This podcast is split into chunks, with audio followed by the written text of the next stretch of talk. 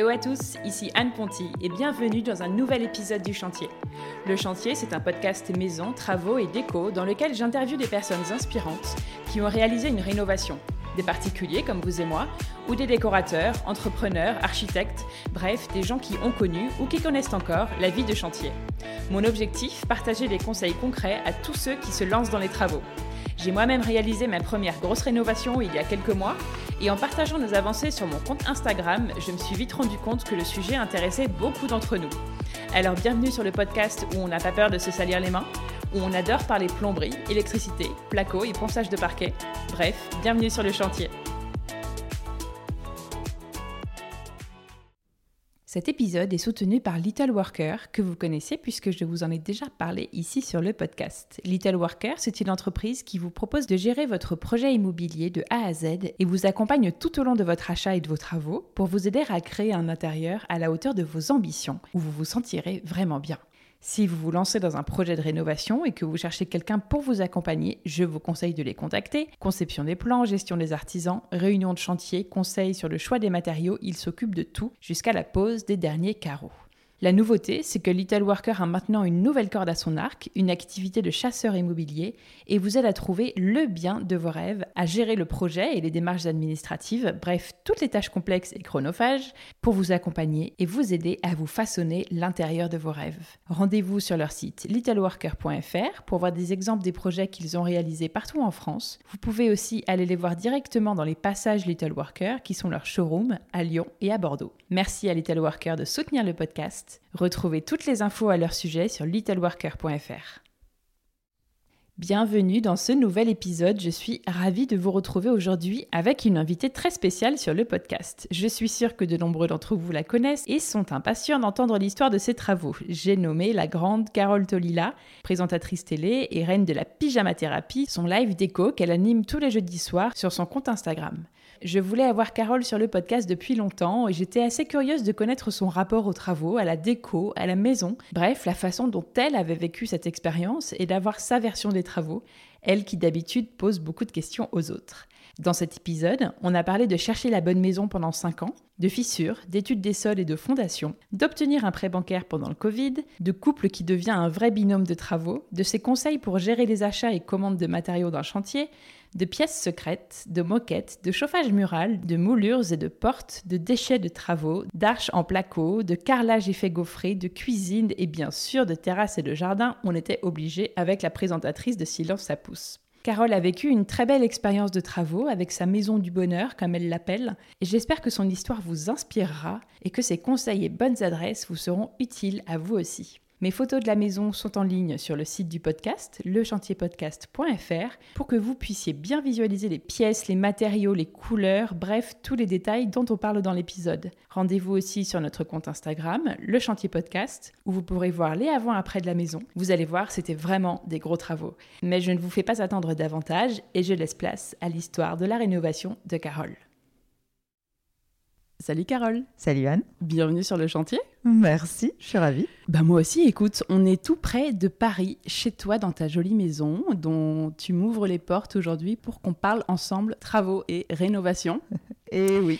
Alors, après deux ans de pyjama thérapie sur ton compte Instagram, dans lesquels tu fais découvrir les intérieurs des autres tous les jeudis soirs, si jamais il y en a qui connaissent pas encore, allez voir. pour la page de pub.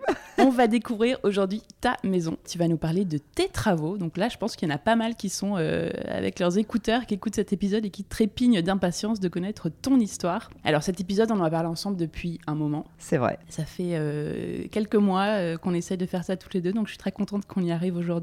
On va parler de ta rénovation. Tu vas nous raconter l'histoire de cette maison et des travaux que vous avez faits ici avec ton mari. Est-ce que tu peux commencer par te présenter, s'il te plaît, pour ceux et celles qui ne te connaissent pas, nous dire ce que tu fais dans la vie et avec qui tu habites ici? Alors, bonjour à tous. Je m'appelle Carole Telila. Je suis journaliste, co-présentatrice de Silence ça pousse sur France 5, aux côtés de Stéphane Marie, que l'on connaît si on aime le jardin. Euh, après, je vis ici donc avec mon mari, tu l'as dit, parce qu'on est deux à avoir porté quand même ce projet. Une belle équipe euh, qui s'appelle Thomas Hill et qui est euh, présentateur sur France 5 également. Et nous avons deux enfants, Edgar qui va avoir bientôt 10 ans et Thelma qui a 6 ans. Voilà. Trop bien.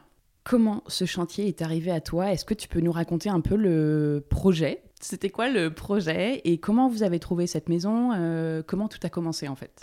Ah bah, ça a commencé comme beaucoup de Parisiens. Euh, par pas mal d'heures passées sur un site à chercher. Le bon coin. le, voilà, exactement. Non, pas le bon coin, pardon. C'était se loger, moi. J'étais avec les alertes se loger tout le temps. Mais on a mis beaucoup de temps parce que quand tu habites Paris et que tu veux euh, quelque chose de enfin, on va dire, euh, pas alambiqué, pas bizarre et sans construction d'immeuble à côté, et eh ben, c'est beaucoup plus dur à trouver, surtout quand tu n'as pas un énorme budget. Donc en fait, on a mis au moins 5 ans, je dirais, euh, à trouver cette maison. Donc vous cherchez une maison On cherchait une maison. Vous étiez en appartement Ouais, on regardait aussi les appartements. On cherchait dans l'ouest parisien. On était assez ouvert sur la localisation, mais par contre, quand je visitais les maisons, je me rendais bien compte que j'étais difficile. Et mais je trouvais que la somme était quand même énorme. Et donc, euh, moi, euh, des trucs bizarres, euh, mal foutus, ça m'allait pas. Toi non plus. Moi, je suis assez euh, tarée sur l'exposition, donc tout ce qui était mal exposé, euh, bah, c'était éliminé. Et après, quand même, faut avouer, on a fait deux fois euh, des offres. La première fois, les gens n'ont pas été joueurs en face et ils ont acheté au prix. Nous, on avait fait en dessous. et la deuxième fois. Vous aviez de la concurrence, quoi. Ouais, ben, de la concurrence. Mais c'est vrai qu'on n'a pas fait au prix parce que ça valait pas ce prix-là. Et tu te dis, ben mince, la personne en face, elle, elle, elle, y va bah cash. Et, sur, et justement, figure-toi que la deuxième maison, les personnes ont acheté cash. J'étais là. Ah, ça, il y en a. Ah, ok. Il y en a. D'accord. La mallette. là, on est dans un autre game. voilà. Donc, en fait, ça ne s'est pas fait. Donc, à chaque fois, de se relancer, euh, c'est compliqué. Et surtout, euh, je le dis parce que vraiment, moi, ça me ça me minait le moral quand je voyais les gens qui partaient en travaux et qui trouvaient leur maison. Étaient là, moi j'ai toujours pas trouvé. Ah vraiment, je passais des heures. Enfin, à chaque fois avant de m'endormir, je passais des heures à éplucher les annonces que j'avais mm. pas eu le temps de voir la journée. Et ça a duré très longtemps. tu m'as dit que vous avez mis des années. Ah Donc euh, du coup, c'est, enfin, je trouve ça bien si quelqu'un écoute ce podcast et qui n'a pas encore trouvé sa maison, de d'entendre ça parce que ça paraît tellement idéal quand tu vois les gens en plein chantier, même si c'est la mm. grosse galère après. Mais euh, déjà, tu les envies d'avoir trouvé. Et, euh, et, donc, on finit par trouver. Et finalement, en plus, avec le recul, c'était la meilleure des, de toutes les maisons. Bah oui, elle vous attendait. Ça quand il y en a qui nous passent sous le nez, c'est que c'est pas celles qui sont pour nous. Mais c'est dur sur le moment, c'est tellement dur. C'est terrible, surtout quand on s'est projeté. Que, euh, donc, vous vouliez être pas trop loin de Paris, le plus près possible, mais plutôt maison quand même, idéalement. C'est ça. On voyait beaucoup de maisons mitoyenneté, ce qui n'est pas le cas sur celle-là. Et ça me fait bien plaisir d'avoir les, toutes les expositions possibles. Et après, je te dis souvent, quand elles n'étaient pas trop chères, c'est qu'elle allait se construire un immeuble pile en face ou, où tu allais prendre trois ans d'un énorme chantier en face de chez toi et surtout après, euh, un gros chez toi. Quoi, tu vois. Donc euh, voilà, ça c'était à, chaque fois la petite cerise sur le gâteau. et alors, comment, et comment vous avez trouvé celle-ci? Bah, Par se loger. Écoute, on est euh, en situ, genre, je, je, crois que c'était genre le 11 juillet, c'était juste avant, je sais, le 14 juillet, c'était à peu près par là. départ en vacances imminent. Et euh, je vois une annonce, je suis sur la route de Silence ça pousse, je rentre du Cotentin, je vois une annonce pour une maison et je dis à Thomas, faut qu'on aille la voir. J'arrive euh, dans une heure à Paris, j'ai réussi à avoir un rendez-vous dans 1h30. Donc je, je, repasse à la maison et on se retrouve là-bas, bref. C'était une agence? C'était une agence, c'était par se loger. On visite la maison. Attends, et pardon, comment comment t'appelles le mec? Comment tu fais pour avoir un rendez-vous euh, parce que je savais que j'allais partir en vacances. Donc en fait, je lui ai dit. Tu lui dis c'est maintenant. Et... Je lui ai dit ah ben euh, j'ai vu l'annonce, je voudrais bien visiter, je peux ce soir. Et en fait, ça a marché. Ça marchait pas. Et vous étiez les premiers? On n'était pas les premiers, ce qu'on a appris par la suite. Parce qu'en fait, cette maison, elle était à vendre assez cher et ils l'ont baissée. Euh, et c'est là qu'elle est tombée du coup dans mon champ de recherche. D'accord. Avant, elle était là, mais elle était, elle était plus chère. et là, ils l'ont baissée et c'est là où j'ai pu la visiter. Et justement, comme on était, je te dis, avant un gros week-end, les départs en vacances, il y a eu moins, je pense, de hmm. gens à ce moment-là. Très bien. Donc, on va la visiter. Et c'est marrant parce que alors, du coup, je vais faire des pauses, les gars, mais euh, il y a des choses qui reviennent, c'est quand même loin, c'est ça? on va la visiter et là, on, je vois des, avec Thomas, on voit direct qu'il y a des fissures sur la maison et puis on, nous dit qu'il y a un, rapport d'un expert, que tout va bien, que nana, on nous donne le rapport. Des fissures à l'extérieur? À l'extérieur et à l'intérieur. Sur la façade et dedans. Ouais, donc... Euh, donc là, tu dis, oh, c'est bizarre quand même. Il va falloir colmater tout ça, monsieur. Et donc, on se dit, bon, il faut faire une contre-visite avec une archi, ce qui nous amène au lendemain. Mhm. Euh, visite, on avait réussi à avoir une visite à 10h du matin, tu vois, le lendemain. D'accord. Il fallait que je trouve une archi dans la nuit. T'en connaissais pas J'avais un pote qui est archi. Je l'appelle, il n'est pas dispo. Il n'est pas à Paris. Et là, mais le truc improbable, je me souviens qu'il y a deux ans, j'avais filmé dans un café et euh, il y avait une fille qui avait fait la démonstration de- du café qu'elle boit tous les matins. Enfin, en clair, elle venait de commander son latte qui avait un beau dessin et il fallait, euh, tu vois, une personne qui porte à ses lèvres la tasse. D'accord. Et donc, j'avais demandé à une fille qui passait par là. Et euh, j'avais discuté trois secondes avec elle. Elle m'avait dit, je suis archi, non, non, non. Et, elle- et on s'était mis à suivre sur Instagram. Je retrouve donc euh, son nom et je lui envoie un message en disant Salut, tu te souviens peut-être pas de moi, mais deux ans, je t'ai filmé en train de boire un café. Est-ce que tu peux venir demain à 10h Et elle me répond tout de suite en disant Ok, pas de problème. Par contre, je viens d'accoucher, donc je viendrai avec mon bébé. Et là, je dis Mais bien entendu Pas de problème. mais viens avec le bébé. Et du coup, elle arrive avec son porte-bébé, elle s'appelle Déborah, c'est euh, les architectes Lagom, parce qu'ils sont un couple, donc c'était très marrant. Elle arrive avec son mari et son bébé, D'accord. et ils font la visite avec nous. Et ils nous disent, ouais, effectivement, il y a des fissures, ouais, effectivement, il faut faire ci, ça, ça, ça, ça. Après, euh, la maison est chouette, il y a un potentiel. Du coup, on est parti, euh, on a fait une offre, et là, on est parti pour longtemps parce qu'il y a eu beaucoup de rebondissements, mais en tout cas, le, on a fait une offre, et je fais un spoiler, on a pris, du coup, Lagom Architecte pour nous Ouais. suivre, parce qu'on a eu un très bon feeling avec eux dès le départ. Mais cette histoire de fissure vous a fait beaucoup hésiter, non? Il y a eu un long moment avant. C'est pour ça, ouais, je te dis, on est parti par un bon moment. Parce que du coup, on fait une offre, euh, on signe pas tout de suite. Enfin, il y a eu beaucoup de rebondissements. Parce qu'au moment où on fait une offre, l'agent immobilier a dit qu'il y a l'autre agent immobilier de son autre agence euh, qui a eu aussi une offre. Ah, Supérieur. ce qui était ce qui était pas possible parce que personne n'avait visité à- avant nous. Enfin, on savait que dans le laps de temps, personne n'avait visité. Mhm. Donc c'était bizarre. Enfin, il y a eu des trucs un peu chelous et finalement, euh, ils me disent non, c'est bon, c'est vous qui l'avez. Euh, mais il y a eu un flottement déjà. Mais vraiment, je me souviens de cet énorme stress du coup de fil où tu dis c'est bon, nana. Et après, on nous rappelle. Enfin, bon. En fait, désolé, il y a une autre offre. ouais, c'était un peu bizarre. Ouais, mais pas parce cool. Ouais. Et en fait, finalement, euh, c'était peut-être des histoires entre agents immobiliers parce qu'ils se partageaient les mandats, les machins. Mm. Et finalement, bon, c'est pas grave, on a réussi à avoir la maison. Donc vous avez fait une offre très rapidement, mais c'est après qu'il y a eu un moment, Exactement. avant le sous-sein en fait? En fait, à un moment où on, dé- on signe, on fait aussi une demande pour faire une étude des sols, pour Mhm. vérifier qu'est-ce qui est euh, sous la maison, pour vérifier comment la maison va se comporter. C'est-à-dire que quand vous achetez et qu'il y a des fissures, il faut vérifier. Nous, c'était de l'argile verte. L'argile verte, c'est le pire sol pour euh, les constructions de maisons. le plus mais meuble. Ouais. en même temps, euh, il y en a partout. Enfin, euh, énormément, de plus en plus. Le problème, c'est qu'avec le réchauffement climatique, ce sont des sols qui bougent beaucoup. Ouais. Donc ils se rétractent. Donc du coup, c'est vrai que quand il pleut, quand il fait très chaud, ça fait bouger la maison. Bon, voilà. Euh, on voit beaucoup d'ailleurs dans les informations maintenant, quand il y a des catastrophes naturelles, les maisons fissurées, ben, ça Mhm. peut être aussi lié à ça. Et donc il fallait prendre la décision. Au début, ça fait peur. On se dit on va pas y aller parce que euh, voilà, Ouais, ouais. on va pas aller vers un meilleur réchauffement, enfin des conditions climatiques meilleures. Donc c'est compliqué. Mais finalement, on y va quand même parce que on se dit il y a énormément de maisons qui sont construites sur ces sols. Euh, quand c'est pas l'argile, c'est les carrières. Enfin bon, bref. à- autour de Paris, c'est une cata. Donc, euh, Ouais. et tout le monde y vit. Donc on Juste, va y il faut arriver. trouver la bonne solution. Il faut trouver la bonne solution technique. renforcer. ouais. Voilà. Et là, tu commences à faire des devis et là, ça change complètement le prix de ta maison. Mm. hein, parce que des micropieux, euh, tu vois, tu, on s'est retrouvé avec un devis à 180 000 euros. On était là, ah, Ah un peu dur, un peu dur. Et en fait, il existe d'autres solutions techniques. Il fallait faire juste des choix. Donc ça, ça a été très long et très compliqué. Et on a parlé du coup avec les vendeurs, enfin qui étaient représentés par des personnes, pas en direct. Et ils ont accepté quand même de baisser leur prix de vente parce qu'ils étaient conscients qu'il fallait Ouais. refaire vraiment une euh, reprise en sous-œuvre. Ouais, enfin reprise de fondation pardon. Et euh, du coup euh, voilà on a on est parti pour un très gros chantier.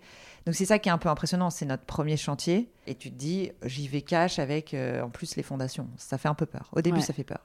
On a vraiment j'ai une image de nous en train en pleine réflexion ou même il y a des gens qui te déconseillent parce que ça fait peur et en fait euh, on s'est dit on y va et on a eu raison d'y aller aujourd'hui je suis énormément rassurée par les travaux et la maison, elle, ça fait plus d'un an et elle a aucune fissure et elle a pris sa place. Et c'est là où elle aurait pu avoir des fissures. Ouais. Mais l'archi, elle vous disait, ça, on peut le faire. Oui, là, mais après, eux, ils, oui, ils disent on, on peut faire. Après, Mais t'es jamais sûr. euh, t'es jamais sûr et surtout quand tu fais des études, ce sont des ingénieurs et du coup, eux, c'est euh, bretelles. tu vois, c'est vraiment on met tout quoi. C'est, je sais plus l'expression. Bretelle, Oui, moi non plus, je me euh, rappelle plus, mais- bref, ça va me revenir. Bretelle ceinture, je sais pas Ouais, quoi. je- ceinture bretelle, Ouais. ouais, c'est ça, ceinture bretelle. Et eux, c'est vraiment ça parce que euh, du coup, euh, ils te proposent des solutions qui sont très coûteuses. Notre chance, c'est que nos voisins d'à côté, ils avaient euh, acheté la maison, ils avaient six mois d'avance sur nous euh, sur les chantiers. Ah. Et du coup, je suis allée leur parler et on... eux, ils avaient aussi un autre archi, d'autres solutions techniques.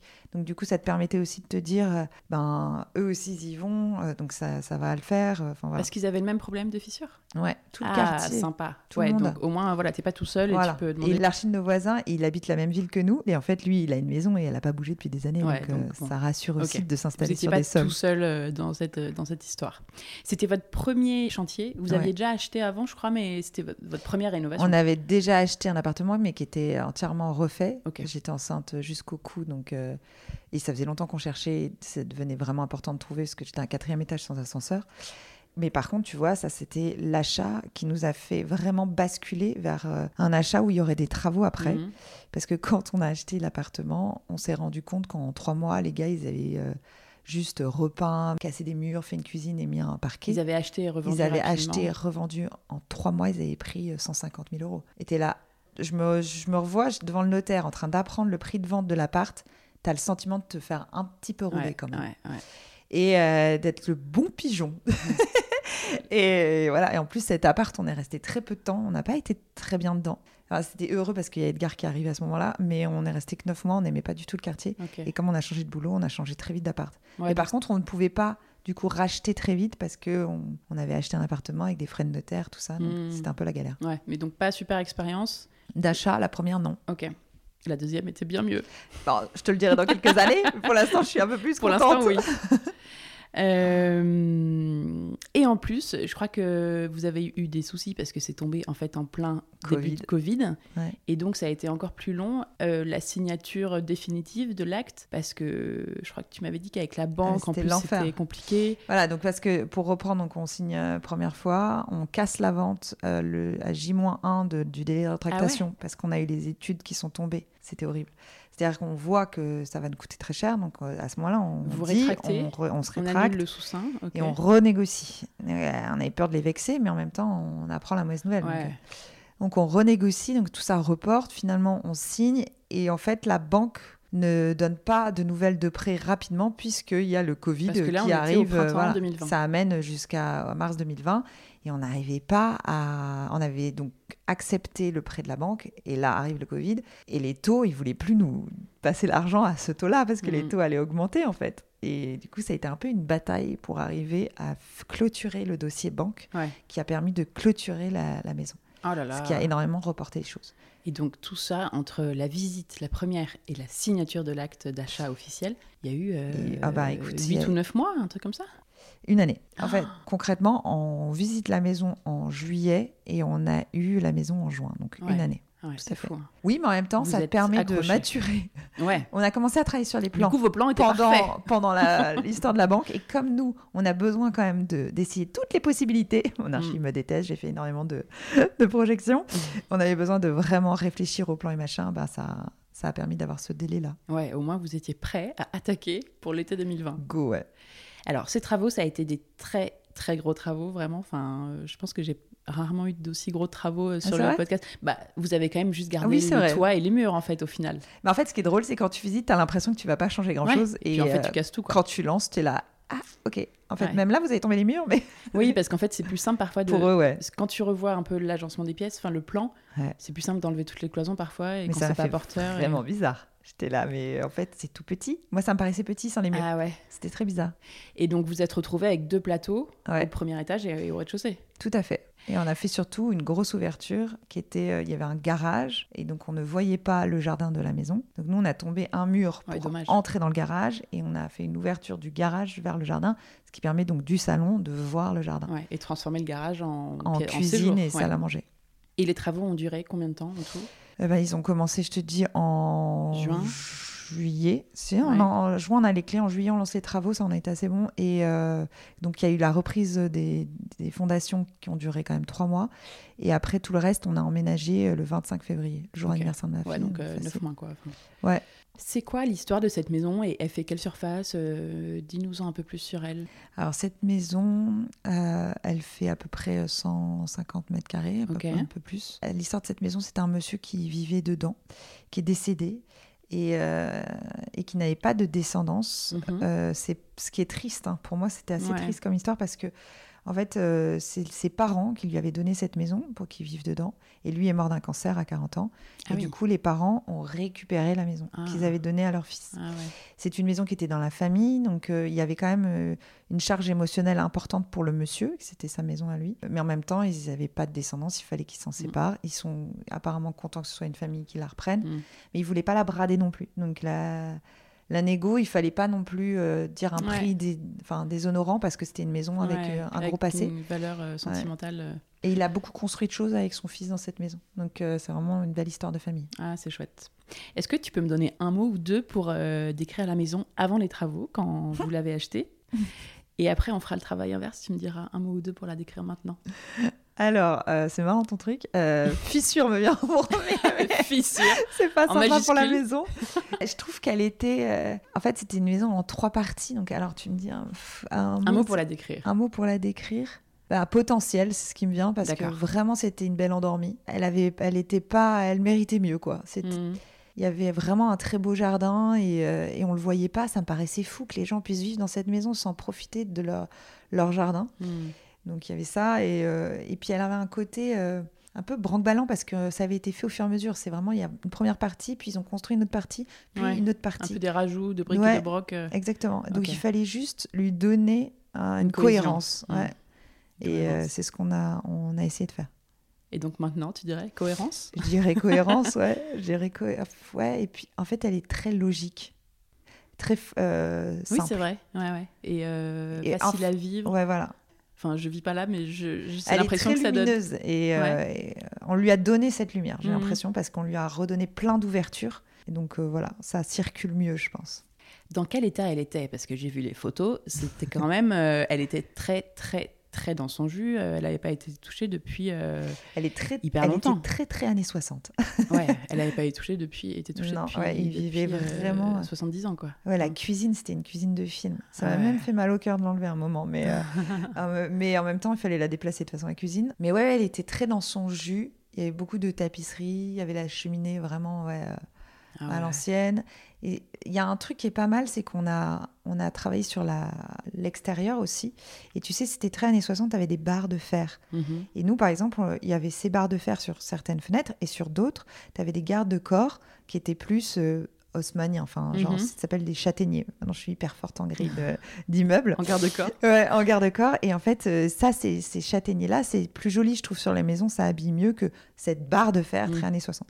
Et nous, par exemple, on a enlevé toutes les barres de fer et on a récupéré des grilles parce qu'en fait, c'est tout un marché. Il, il existe euh, des ferronniers qui récupèrent et tu Ouais. peux essayer de retrouver les mêmes modèles.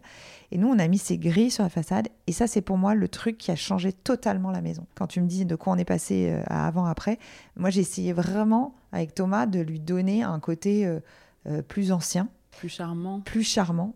Parce que, en fait, à la base, comme c'est une maison 1930, il y a une pièce qui est 1930 et après, ils ont construit dans les années 60. C'est comme si les années 60 avaient euh, tout pris sur la maison. Ouais. Et moi, j'essaie de lui redonner son, aspect initial parce que je préfère. On prépare les, on Voilà, préfère les c'est années ça. 30 aux, aux Mais après, de 60. l'extérieur, elle n'est pas non plus la méga charmante, tu vois. Mais le fait d'avoir mis ces grilles-là, Ouais, de l'avoir repeinte, ça change tout. Vous vous êtes fait donc accompagner par une archi, des Ouais. archis, le couple. Euh, donc c'était une évidence pour vous parce que niveau technique, euh, vous On étiez prenait pas, pas à la hauteur. Enfin, vous aviez besoin d'un pro quoi qui vous accompagne. euh. Tu as besoin d'un pro, tu as besoin euh, aussi de garantie. Ouais, c'est ils ça. avaient une décennale, ils étaient des PLG. On avait des IPN, on avait une très grosse ouverture. Puis comme la maison était fragile, tiens, j'aurais pu dire ça comme mot. Et ben, euh, et ben du coup, euh, ça- il fallait quand même quelqu'un de très technique. Ouais, ok. Et alors, ça, ça vous a vachement aidé d'être. euh, sur quel point ça vous a aidé en particulier d'être accompagné par un archi sur les plans Ou est-ce que vous aviez, vous, des idées très précises sur les plans euh? Alors, on avait des idées avec Thomas. Et euh, on- alors pour, pour le coup, on est un bon binôme Ouais. de chantier avec Trop mon bien. mari. Ça, c'est Euh, chouette de se découvrir ah ouais. aussi euh, binôme et complémentaire sur des, des sujets comme ça. Je trouve que c'est chouette parce que moi, je suis plus dans la proposition, on va dire, le côté, euh, euh, ouais, je suis de chantier et lui est vraiment euh, chef, c'est-à-dire qu'il tranche. Je déteste prendre des décisions, ça me stresse. Et lui, il arrive très bien à les prendre et surtout, il arrive mieux à visualiser et il est plus cohérent dans sa tête, donc c'est moins bordélique que la mienne. Donc c'est hyper agréable parce qu'il a vraiment un très bon esprit. Euh, pour, euh, pour, pour prendre ces décisions-là, trancher, quoi, pour pour- trancher. Donc ça, c'était chouette. Et on a été donc très accompagnés sur euh, les plans. Et euh, c'est vrai qu'il y a eu beaucoup d'allers-retours parce qu'au début, on a hésité d'être de plein pied, mettre une marche à l'intérieur de la maison, ce genre de choses. On a hésité comment Oui, parce qu'il y placer avait nos pièces. différents. Voilà, on ouvrait avec un niveau qui était plus bas. Donc, est-ce que tu mets une marche à l'extérieur de la maison Est-ce que tu la mets dans ta maison? Il y avait beaucoup d'histoires de niveau chez nous. Mhm. Donc, même aujourd'hui, où on, a- on est en train de faire l'extérieur et une terrasse, il y aura aussi, il y avait encore une histoire de marche à trancher. Tu montes trois marches pour être au niveau, puis tu, enfin, c'est voilà, c'est des Mm. trucs, ou sinon tu devais redescendre une marche. Enfin, bref, je vais vous perdre.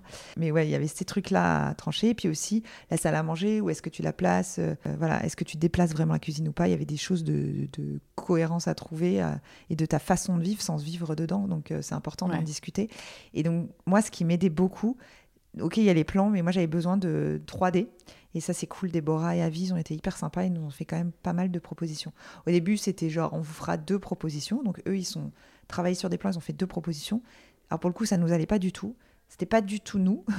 Mais je pense que c'est normal et on, on se connaissait pas. Ouais, le premier jet, c'est jamais. euh, Voilà, ils, eux, ils ont proposé rarement le euh, truc parfait. des choses qui, qui étaient chouettes, mais euh, c'était pas ce qu'on nous on imaginait. Mais on les avait justement laissé faire pour aussi nous nous, Mm. Oui. nous bouger, quoi, tu vois, nous perturber et envisager toutes les possibilités. Mhm. Ça, c'est vraiment ma vie. d'envisager- À chaque fois, envisager toutes les possibilités. Ouais. Et, euh, et après, on est allé, euh, on a choisi comment on voulait vivre et ils ont fait les projections et on est allé. euh, Ok. Et vous vouliez aussi qu'ils s'occupent de la partie suivi de chantier? Oui, et on, on a pris leurs équipes, Ouais, ok. travaux. Parfait. Ils ont fait un appel d'offres, on avait trois devis et on a choisi un des trois. D'accord. Sur chaque corps de métier. Sur, euh, c'était un tout corps d'état. Ah, c'est un entrepreneur qui. ouais, tout corps d'état. D'accord.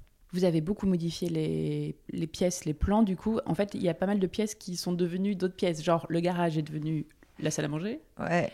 Euh, le, garage cuisine- était en, le garage était en longueur, donc il est devenu salle à manger, cuisine. Ok. La cuisine est devenue une chambre d'amis. Et après, euh, notre chambre à nous, on a cassé le, le plafond parce qu'il y avait des combles, alors qu'il y a quand même un sous-sol. Donc on a enlevé les combles pour avoir une meilleure hauteur sous plafond parce que. Thomas est grand et qu'il était un peu oppressé. Du coup, il fallait euh, gagner en surface. Ouais, et puis c'est sympa vos petites poutres. Ouais, les poutres sont pas mal. Je dis ça puisqu'on est dans la chambre On profite de la moquette pour le son. pour le son. Et, euh, et après, on a changé euh, ben, la salle de bain des enfants. On n'a pas changé la disposition. Tu vois, il y avait chaque côté de cette salle de bain une chambre, mais sauf que la salle de bain, il y avait qu'un toilette et qu'on voulait mettre une douche, donc on a déplacé un tout petit peu la cloison. Thelma a perdu au change. Ah, Et, euh, et on a changé pour la- le palier salle de bain. On a enlevé une pièce pour que ce soit plus logique. Il s'est passé quoi le jour 1 du chantier? C'est quoi ton souvenir de ce jour? Alors, euh, il y a eu le premier jour, quand ils ont lancé les fondations, on n'était pas là. Mhm. Donc, jour 1 du chantier, on n'était pas là. Ah, Donc, ça, c'était Vous avez eu bizarre. des photos?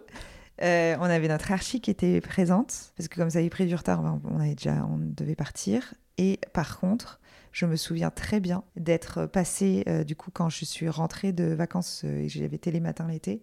Du coup, euh, je suis arrivée sur le chantier et c'était Ah, waouh, c'est parti. euh, Ils avaient vachement avancé, du coup, euh, c'était vraiment impressionnant. Donc là, c'était creusé pour euh, consolider, en fait? Ouais, ils creusaient tout le tour de la maison et puis ils avaient, ils avaient commencé la démol à l'intérieur. Et effectivement, j'ai fait des photos et c'était drôle. Et donc là, directement, ça devait être un gros bazar, quoi. Ouais, c'était un gros, gros bazar. Dehors, le jardin, ça devait plus ressembler à rien.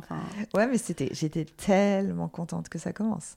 après 5 ans. J'étais vraiment excitée. Et qu'ont fait les artisans en tout si on fait rapidement euh, la liste? Donc ça a commencé par ça, toute la démolition. Enfin, en fait, il y a eu tout. Il y a eu tous les métiers possibles euh, d'artisans. euh, tous les métiers. Ouais. Ah oui, tu, fais, tu prends des décisions et surtout, ce qui est drôle, c'est que tu ne fais pas attention aux choses. C'est-à-dire, maintenant, quand je vais chez les gens, je regarde les plaintes, Ouais. je regarde les, Comment les ils ont fait, sols, eux. tu Ouais. regardes des trucs chelous maintenant, mais euh, tu ne fais pas du tout attention aux petits détails. C'est un Là, tu as eu vraiment tous- les artisans possibles. Ok. Je te coche toutes les cases. C'est comme ça, c'est bien, ça va plus vite. Ah non, pardon. Euh, Il n'y a pas eu le toit. On va devoir si. Le toit était bien. Ouais. Non, il va, Ça devoir- va. il va falloir le faire Il y a bientôt. une toute petite reprise. Ok. Mais il manquait le toit. Alors, toi, s'il y a un truc, vous n'avez pas, vous, euh, mis les mains euh, dans, le, dans les travaux euh, concrètement vous-même? Parce que, bon, j'imagine aussi pour des questions de temps, et que voilà, c'était plus simple d'avoir. euh, mais Et puis c'était chacun gros. fait aussi euh, Ah ce non, mais qu'il a c'était envie. trop gros. Mais c'est ça.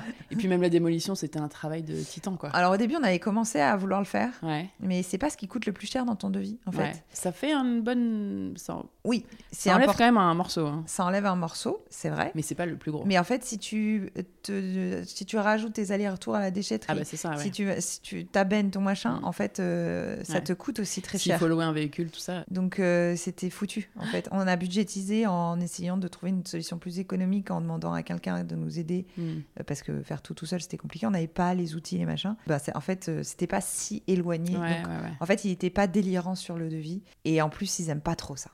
Ah Et oui? on s'est ouais on s'est dit autant euh, enfin ils auraient accepté mais euh, Oui, autant oui. faire confiance et allons-y. Oui, tu vois, en effet, nous, on l'a fait, là, toute la démol, enfin, la petite démol, mais parce qu'on était équipés et qu'on avait un camion euh, qu'on pouvait emprunter gratos et, Voilà, c'est ça. qu'on n'avait pas de frais de déchetterie, c'était juste du temps. Puis quoi. là c'était vraiment beaucoup beaucoup Mm. beaucoup à l'intérieur Ouais. de choses à jeter. Ouais, de gravat. Alors par contre, s'il y a vraiment une chose que tu as gérée toi-même, on en parlait parce que c'est assez intéressant, c'était les commandes de matériaux, approvisionnement euh, sur le chantier pour que, en gros, tous les artisans puissent avancer en temps et en heure et respecter le planning.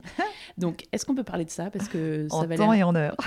la phrase juste à temps parfois. Euh, donc votre archi a géré le planning des équipes en fait. Ouais. Et toi, tu avais une liste un peu de, de courses quoi. Bah, En mais- fait, elle avait fait quand même une liste de matériel, elle avait fait des, des propositions, mais c'est vrai que je- pour le coup, je n'avais pas toujours euh, euh, bah, soit les mêmes goûts, ou, enfin c'est normal, elle, propose des choses, et puis toi tu veux parfois mettre un peu plus d'argent dans tel truc, un peu moins dans Ouais, tel truc, donc euh, il faut quand même t'y Mm. coller. Donc tu as géré la partie achat. Donc c'est moi qui gère la partie achat, de temps en temps avec elle, hein. franchement elle m'a aidé aussi sur des trucs, parce que euh, tu ne connais pas euh, toutes les euh, petites subtilités d'acheter des robinets ou Mhm. des baignoires. Ouais. Par contre, ouais, je me suis collée et surtout, ce qui est drôle, c'est qu'il y avait des choses, je n'avais pas compris qu'il fallait à tel moment du chantier le truc. Donc euh, j'arrivais sur le chantier, on me disait, t'as pas acheté. Enfin, vous avez. Où sont ça? Enfin, où se On trouvent pose les carreaux aujourd'hui. Voilà, on pose les. Enfin, les carreaux, ça allait à peu près ce que tu as commandé, mais des trucs tout bêtes, genre les poignées de porte, les arrêts de porte, les. euh, Ouais. T'avais des trucs même de petites quincailleries. Moi, je croyais qu'ils allaient fournir, mais en même temps, non, heureusement, Oui. puisque au moins c'est toi tu qui les choisis. choisis, bien sûr. Mais, euh, mais sauf que tu arrives sur le chantier, ils te disent donc euh, où sont les arrêtoires de porte? Je te prends un exemple. Mhm. Ah, j'en sais. Bah, je- ils sont au, ma- J'arrive. au magasin. Dans une heure, ils sont chez toi. Je cours chez Leroy ou euh, Casto, machin. Ouais. Je faisais des, des allers-retours euh, flash éclair entre deux rendez-vous, mais C'est ça. c'était Est-ce qu'on peut parler de ces allers-retours Laura Merlin? Ouais.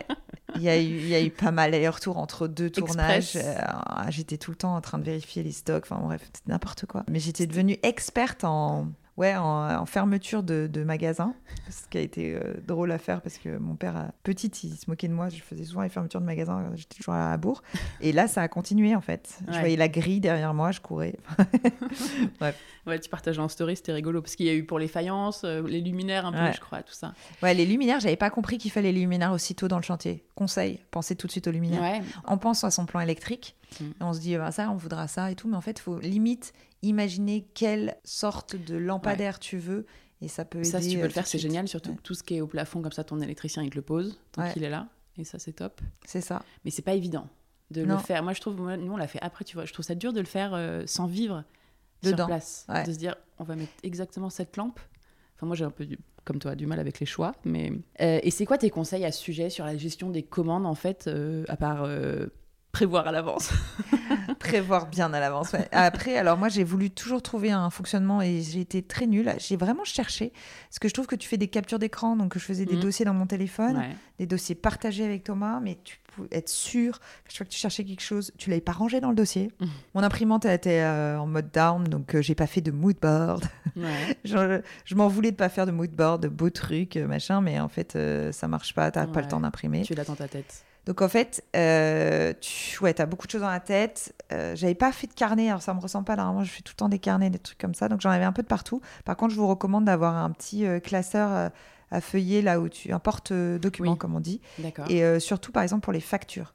Moi, je mettais toutes les factures au fur et à mesure euh, dedans. Ouais. Ça, c'est bien aussi pour Ça, pas te clair. perdre. Et, euh, et j'ai aussi un autre classeur où je rangeais tous les plans au fur et à mesure de la de l'évolution de la maison pour euh, garder une trace. Très bien. Ah ouais, ça, c'est un super conseil, j'avoue. Moi, j'avais un espèce de gros dossier en bazar. euh, Bah, Et, le porte-vue, c'est pas mal. Ouais, parce que tout est bien rangé et tu vois tout et ça ne. Et j'avais une boîte pour tous les échantillons aussi de, D'accord. de, de chantier. Ok.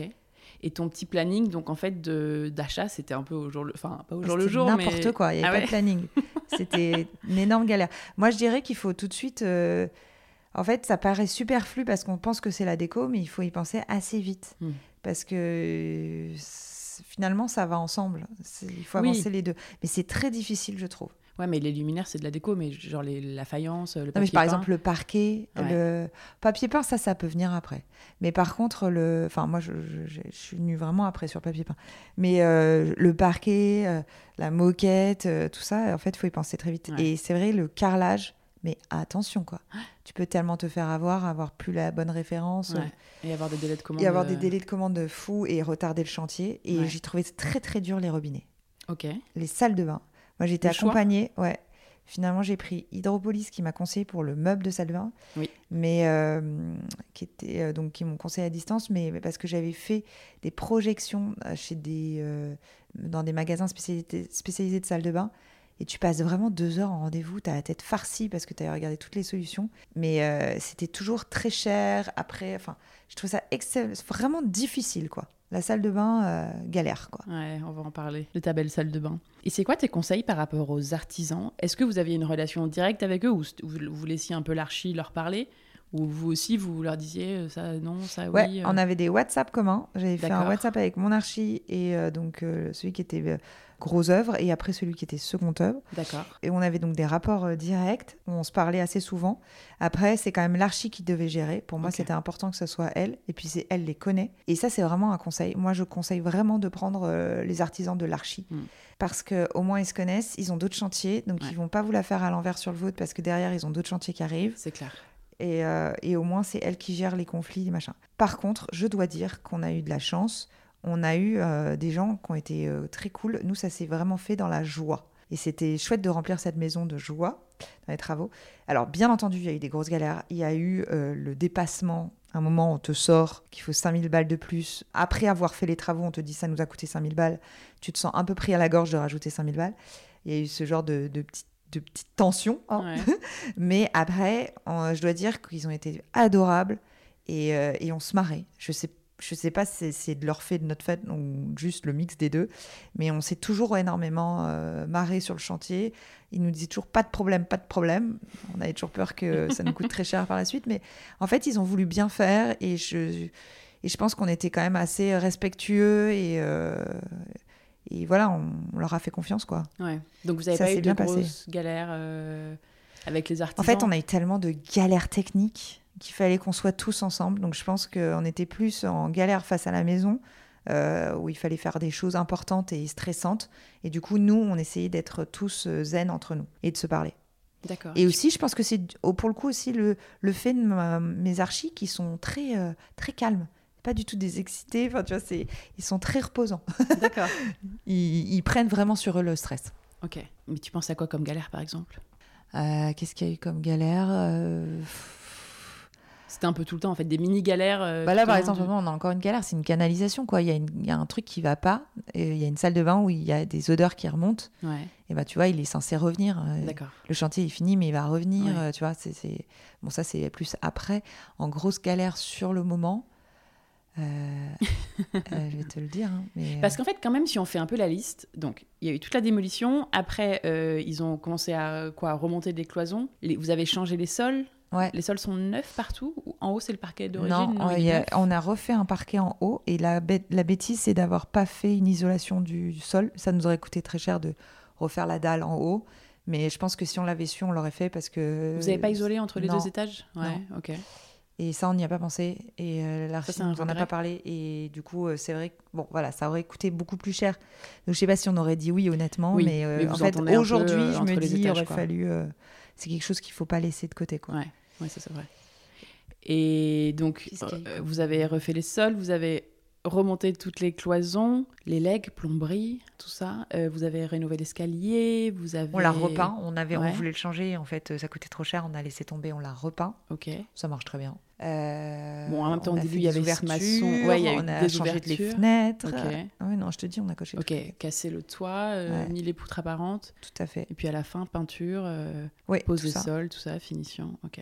Neuf mois, c'est quand même pas mal, hein Ouais, c'est long. c'est... Non, je veux dire, c'est court. Enfin, Ah, pour faire tout ça ça, ça a été euh, tambour battant, hyper enchaîné, pas de pause, quoi bah, On payait un loyer. hein. Donc, c'était un peu dur pour Ouais, nous. Donc on pouvait pas plus longtemps. Ouais. Et on a emménagé, ah oui c'est important ça de le dire, on a emménagé, bah, c'était ça le gros stress, c'était effectivement ça ne terminait pas à temps. Et euh, on a emménagé dans les travaux, c'est-à-dire qu'il y avait que le haut qui était à peu près fait, mais le, le bas euh, pas du tout, et sachant qu'il y a vraiment pas de porte, donc euh, toute la poussière remontait. Donc on a vécu vraiment trois semaines sans cuisine. Euh, c'était la salle de bain qui était le seul point d'eau avec une table sur le palier. Enfin bon, c'était vraiment rock'n'roll, mais c'était drôle, c'était une bonne période. Ça fait des souvenirs. Ça fait des bons souvenirs. Et euh, on vivait vraiment avec, euh, genre, tu descends le matin, les mecs qui sont là, enfin bon, ouais, c'était n'importe quoi. Mais ils étaient tellement gênés de nous laisser là-dedans que finalement, je pense Oui. qu'ils ont. euh, Au moins, comme ils, ils se disent, ouais. bon, ils sont là, là, Ouais. les pauvres, on va faire quelque chose, quoi. Exactement.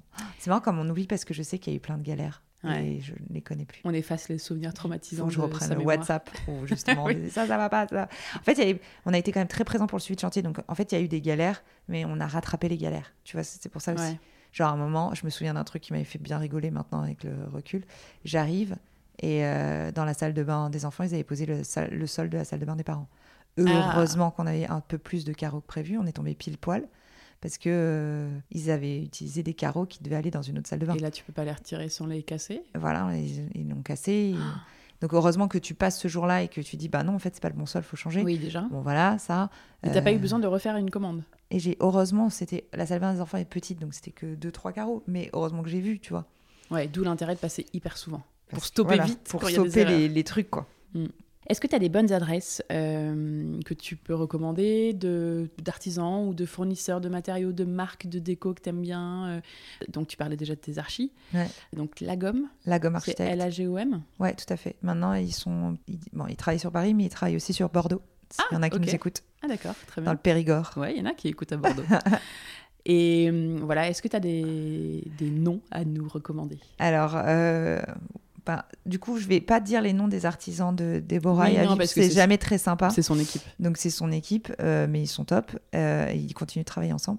En plus, vraiment le second œuf, j'ai eu de la chance, il était hyper méticuleux. Donc euh, c'était plutôt ça d'ailleurs. Et lui, il était un peu plus stressé parce qu'il voulait vraiment bien faire. Et quand il voyait que justement, j'avais pas commandé à temps, ça le, le grave. Non Il était là, genre, elle va pas finir de finaliser son truc, elle. Elle va encore me changer trois fois.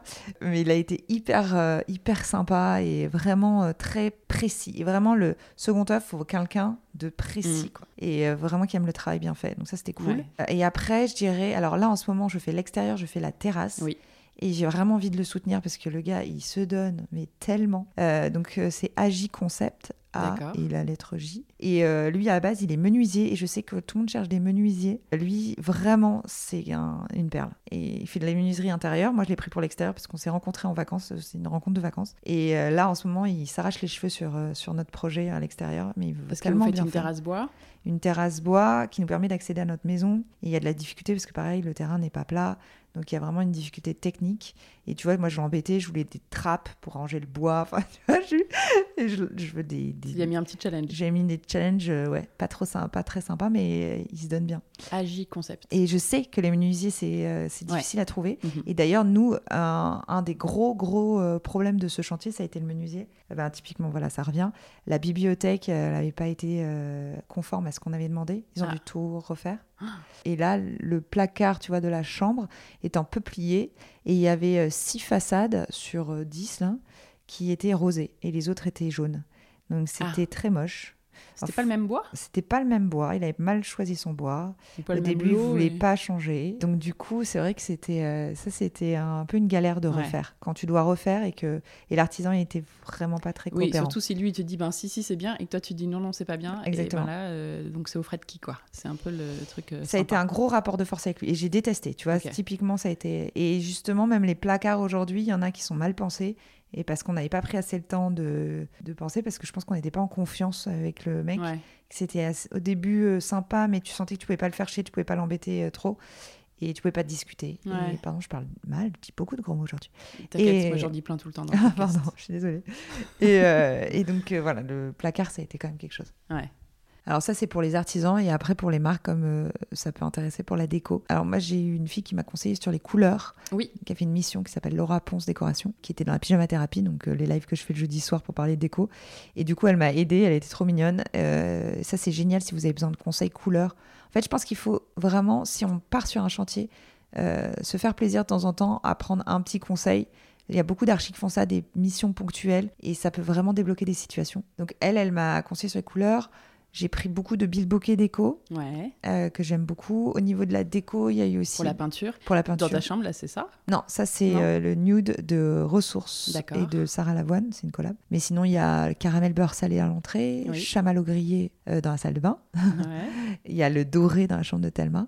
Après, j'aime bien, en plus, c'est vrai, tu vois, je te parlais de joie, d'avoir des artisans, de se marrer dans la maison. Et j'aime bien remplir ma maison de gens que je connais ou de Ouais. souvenirs de tournage. Mhm.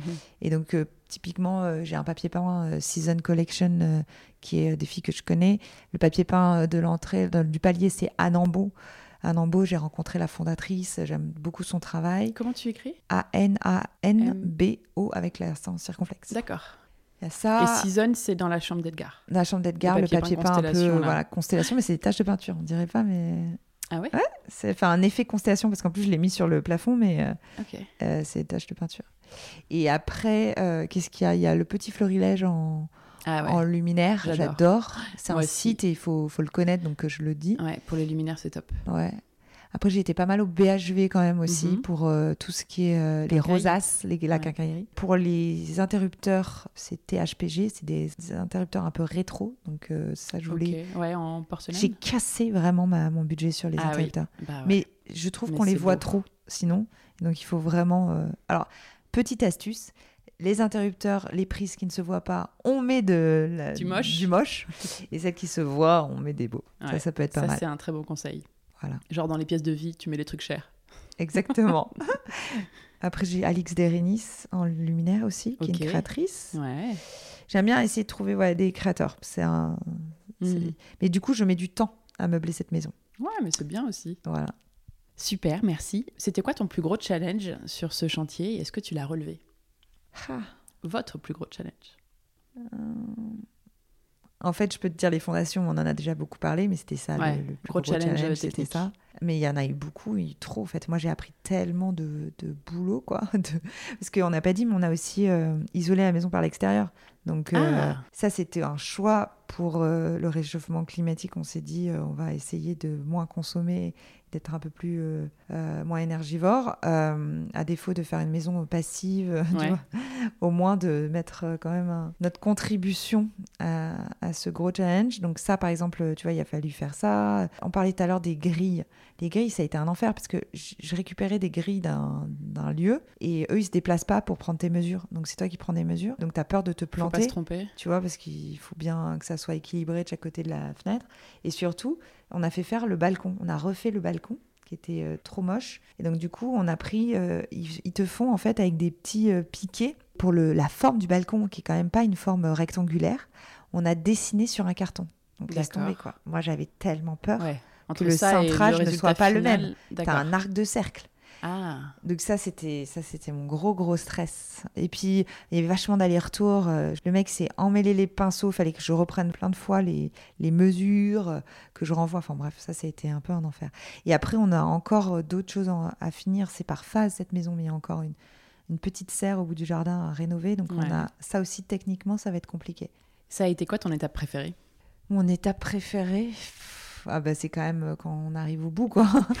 Euh, quand tu vois les, les, les peintures, euh, c'est sympa quand ça, ça prend forme, quoi. Mais j'ai, en fait, j'ai envie de te dire, quand j'arrivais de pousser la porte et de dire, euh, ah là là, qu'est-ce qui a été fait, euh, Ouais. comment ils ont avancé, c'est quand même, c'est chouette. Vraiment à vivre, c'est chouette. Chaque fois que tu viens. Ouais. Et d'ailleurs, je faisais souvent des stories où on me voyait pas du tout habillée slash euh, chaussée pour le chantier En sandales, en vrai sandales, en tongs. euh, et vraiment, j'adorais venir et immortaliser ces moments quand j'arrivais sur le pas de la porte. Après, il y avait un Avec autre. tes beaux escaliers en parpaing. Voilà, qui sont restés pendant un an et demi. Euh, je viens à peine d'avoir des escaliers. Mais euh, non, non, après, il y a aussi un autre moment qui a été clé dans cette euh, rénovation. C'est quand on a fait l'ouverture sur le jardin. Parce que comme on n'avait pas pu. Enfin, tu peux te projeter, mais tu sais pas ce que ça va donner. Mm. Le fait d'ouvrir, de tomber ces deux murs, quand il y avait des. Donc la maison était complètement éventrée. Mais on a été tellement heureux. J'ai fait une photo avec tous les gravats, avec les enfants. On était mais, les plus heureux du monde. Parce que euh, on a vu ce jardin et on s'est dit c'est bon, on ne s'est pas trompé. Ouais. Parce que c'est quand même un pari. On n'était pas sûr que la mairie on savait que la mairie pouvait accepter parce qu'on respectait euh, l'urbanisme, Ouais. mais euh, les lois d'urbanisme, mais sauf qu'on avait peur euh, quand même. T'as toujours peur quand Hmm, tu te lances Qu'est-ce que ça va projet. donner? Et si jamais ils avaient refusé pour une raison X ou Y, la maison, elle était pas du tout pareille de pas pouvoir ouvrir son jardin. Donc euh, ça, c'est quand les murs sont tombés, quand on a eu l'accord de la mairie, euh, ça, c'était des très très bons moments. Et au contraire, est-ce qu'il y a un moment, bon, il y a eu pas mal de galères, t'as- tu, tu dis, mais est-ce qu'il y a eu un moment que tu vraiment pas du tout aimé Le moment le plus difficile ou stressant ou euh, pas sympa à vivre, quoi? Un qui en- ressort Ouais, on a eu euh, un moment euh, très dur pour moi parce que c'est avec nos voisins avec qui on, on s'est présenté au tout départ, on les a croisés, on s'est présenté et on a, par manque de temps, on n'est pas allé les revoir avec les plans. On les avait fait visiter le chantier parce qu'on les avait croisés. On avait, eu- j'avais eu peut-être l'impression que ça allait en fait. Mhm. Et eux, ils ont un peu paniqué quand justement la maison a été éventrée. Ah, Et ça s'est tendu à ce moment-là. Ils ont appelé la mairie. euh, et du coup, on a cru qu'ils allaient euh, s'opposer à notre euh, projet. Et je trouve que c'est. Enfin, tu te parlais de joie. Moi, c'est important que je m'entende bien avec les gens. Enfin. Et Ouais. surtout avec tes voisins, tu as envie de bien t'entendre. Mhm. Et ça m'a fait de la peine parce que je comprends qu'ils aient été un peu, euh, tu vois, heurtés parce qu'ils ont eu l'impression qu'on les, les tenait pas assez au courant. Et en même temps, ça m'a embêté parce que j'avais l'impression qu'ils. Enfin, oui, ils, auraient pu venir vous voir. Ouais, voilà, et que j'étais aussi ouverte pour ça, et donc que j'avais pas envie que ça parte sur des mauvaises bases, et t'es un peu embêtée quand ça se Ouais. durcit. Donc euh, voilà, il y a, on a dû faire des, des petites modifications pour les rassurer. Et, euh, De et quoi on, ils avaient peur? Parce que vous ouvriez, vous faisiez des ouvertures. On a une ouverture qui est qui, de qui leur donne côté. de leur côté, et euh, donc du coup c'est une fenêtre qui est opaque et non ouvrable. D'accord. Mais euh, c'est vrai que voilà, ça, ça leur a fait peur et je pense qu'il fallait rassurer aussi. On allait euh, déblayer le jardin qui était une forêt vierge. Du coup, ils ont perdu un peu de végétation et pour l'instant, on n'a pas replanté. Mais euh, ben, s'ils écoutent le podcast, euh, je leur promets qu'on va replanter et que ça va arriver. Mais c'est vrai que ça met plus de temps de prévu. Donc, je comprends, c'était une maison qui était inhabitée pendant longtemps. Tu as des gens qui donc Tu arrivent. habitues. Ça, ça, ça leur change un peu leur vie aussi, tu vois. Mhm. Mais moi, j'ai- ce qu'on a essayé de leur expliquer, c'est que ça leur donne même une plus-value à leur maison parce que maintenant la maison est plus jolie. Mm. Donc, euh, s'ils revendent un jour la leur, et ben, tu as une vue sur une plus belle maison. Mm. Et le jardin sera beau, mais plus tard. Mhm. Et c'est vrai que ce moment de crispation avec les voisins, oh, j'en ai pas dormi, quoi. Ah ouais. Bah, Ouais, ça m'a stressé. Bah, c'est l'humain. euh, ouais, et puis peut- c'est. Ouais, Quand ça se passe pas bien. euh, Voilà, t'as pas envie. Mm, mm. C'est quoi la meilleure idée que vous ayez eue sur, ces, sur cette rénovation Euh, Tu vois un truc qui est hyper réussi, euh, où, où tu passes devant tous les jours, tu te dis, qu'est-ce qu'on a bien fait de faire ça? Haha, euh, J'aime bien. Alors finalement, tu vois, on l'a pas fait de plein pied. On a une petite marche. Et Oui. ça, je suis hyper contente parce que Thelma, elle adore faire des spectacles. Et du coup, le soir, on est, tu vois, sur notre table de, en train de dîner le soir et on la regarde sur son estrade. et, euh, et elle fait tous ses spectacles et tout. Et le fait d'avoir vachement ouvert, elle peut faire des roues dans le salon. Donc, euh, je trouve que c'est un peu la maison euh, du bonheur. Et il y a aussi la pièce secrète. Les enfants, ils ont leur salle de jeu. Alors, c'est Ouais. sous les combles. Euh, c'est pas évident pour entrer, mais ça fait son petit effet à chacun des, enfin, des enfants qui viennent ici. Tous les enfants qui Tu viennent ici, à chaque fois qu'ils passent la porte de la pièce secrète, c'est waouh. Et ça, j'aime bien. En fait, Alors, j'aime bien savoir que ma maison est une maison euh, chaleureuse et ouverte Ouais. aux autres. Et que les enfants euh, repartent en disant Je veux retourner chez Edgar et Thelma. c'est ma plus belle victoire. Ah, c'est clair. Et attends, raconte-nous cette pièce du coup. Donc en fait, c'est quand on monte l'escalier, à Ouais. droite, il y a une petite trappe dans le mur. Exactement. Qui est invisible quoi en fait. C'est C'était limite un- comme. euh, C'était les combles enfin, C'était des combles où il y avait, euh, ils avaient mis du stockage. Alors, pour être honnête, on aurait pu euh, se dire ah, on fait une autre chambre. Mhm. Enfin, moi, j'avais envie d'aligner le toit au toit en fait parce que Oui, parce que c'est quand même plus bas c'est plus bas. Donc ça, en soi, je crois que par rapport à la mairie, on pourrait Surélever le toit. surélever le toit pour faire une vraie pièce. Donc euh, c'est comme ça que je me consolais quand j'ai laissé tomber ma, ma petite pièce qui avait, qui est maintenant un palier, euh, en me disant si un jour j'ai un autre enfant, je pourrais quand même faire une autre chambre. Ouais. Mais le projet a été abandonné. Non, les, les deux projets ont été abandonnés. Du coup, euh, c'est marrant d'avoir regardé ça parce que c'est c'est- c'est quand même magique pour les enfants. Et aussi pour les adultes. Quand je Mais monte oui. cette pièce, les gens poussent des cris. Enfin, c'est trop marrant, quoi. Les- Même toi, tu peux y aller toute seule, euh, te faire une Ouais, t'es assez euh, cocon dans ouais. ce truc. C'est une petite pièce en Avec soupente. une soupente de chaque côté. Tu- base de plafond, tu tiens que assis, tu tiens pas debout. Ouais, tu tiens pas debout. Les pattes, petits, oui, mais pas, pas Ouais, nous. Petit petit. Et euh, j'ai mis de la moquette. euh, bah, on a mis de la moquette avec Thomas et c'est comme ça qu'on a craqué parce que quand on est arrivé dans le magasin de moquette, on a acheté de la moquette pour notre chambre, ce qui n'était pas du tout prévu Ah. et qui a vraiment fait flamber la, la- la note euh, Petite moquette bouclette, elle est très chouette. de, de 5 un maclou qui n'était pas prévu. Et en fait, c'est une petite salle de jeu. Là, ouais, en- c'est une petite salle de enfants. jeu et voilà, c'est très bien comme ça. Ouais, c'est cool. On verra ce qu'on en fera plus tard. mais- Et alors, je pensais que tu allais peut-être me parler, tu vois, de comme meilleure idée de l'arche dans la salle de bain. Ah oui, On c'est en vrai. parle de cette c'est- arche Mais pour le coup, j'ai- alors c'est pas mon idée. Alors du coup, Oui. c'est pour ça que je me l'approprie pas D'accord, oui, non, mais la meilleure idée globale des travaux. Non, parce que donc ça, c'est Hydropolis. Ouais. C'est ça qui, Qui m'a conseillé. l'idée. Et qu'en fait, il y a un spécialiste de salle de bain qui design les salles de bain. Et moi, je voulais un meuble de salle de bain euh, avec une seule vasque et avec un plan à côté. Et ça, c'est très dur à trouver. Ouais. Il y a très peu de marques et surtout, sinon, c'est cher. Et donc, du coup, je l'avais contacté parce qu'il distribuait une marque. Et du coup, je lui avais parlé de mon problème de salle de bain. Et c'est eux qui m'ont fait des projections en me disant, ben, t'as qu'à faire des arches comme ça. Parce que moi, j'aimais pas le fait d'avoir un meuble qui est, euh, tu sais, suspendu. Oui.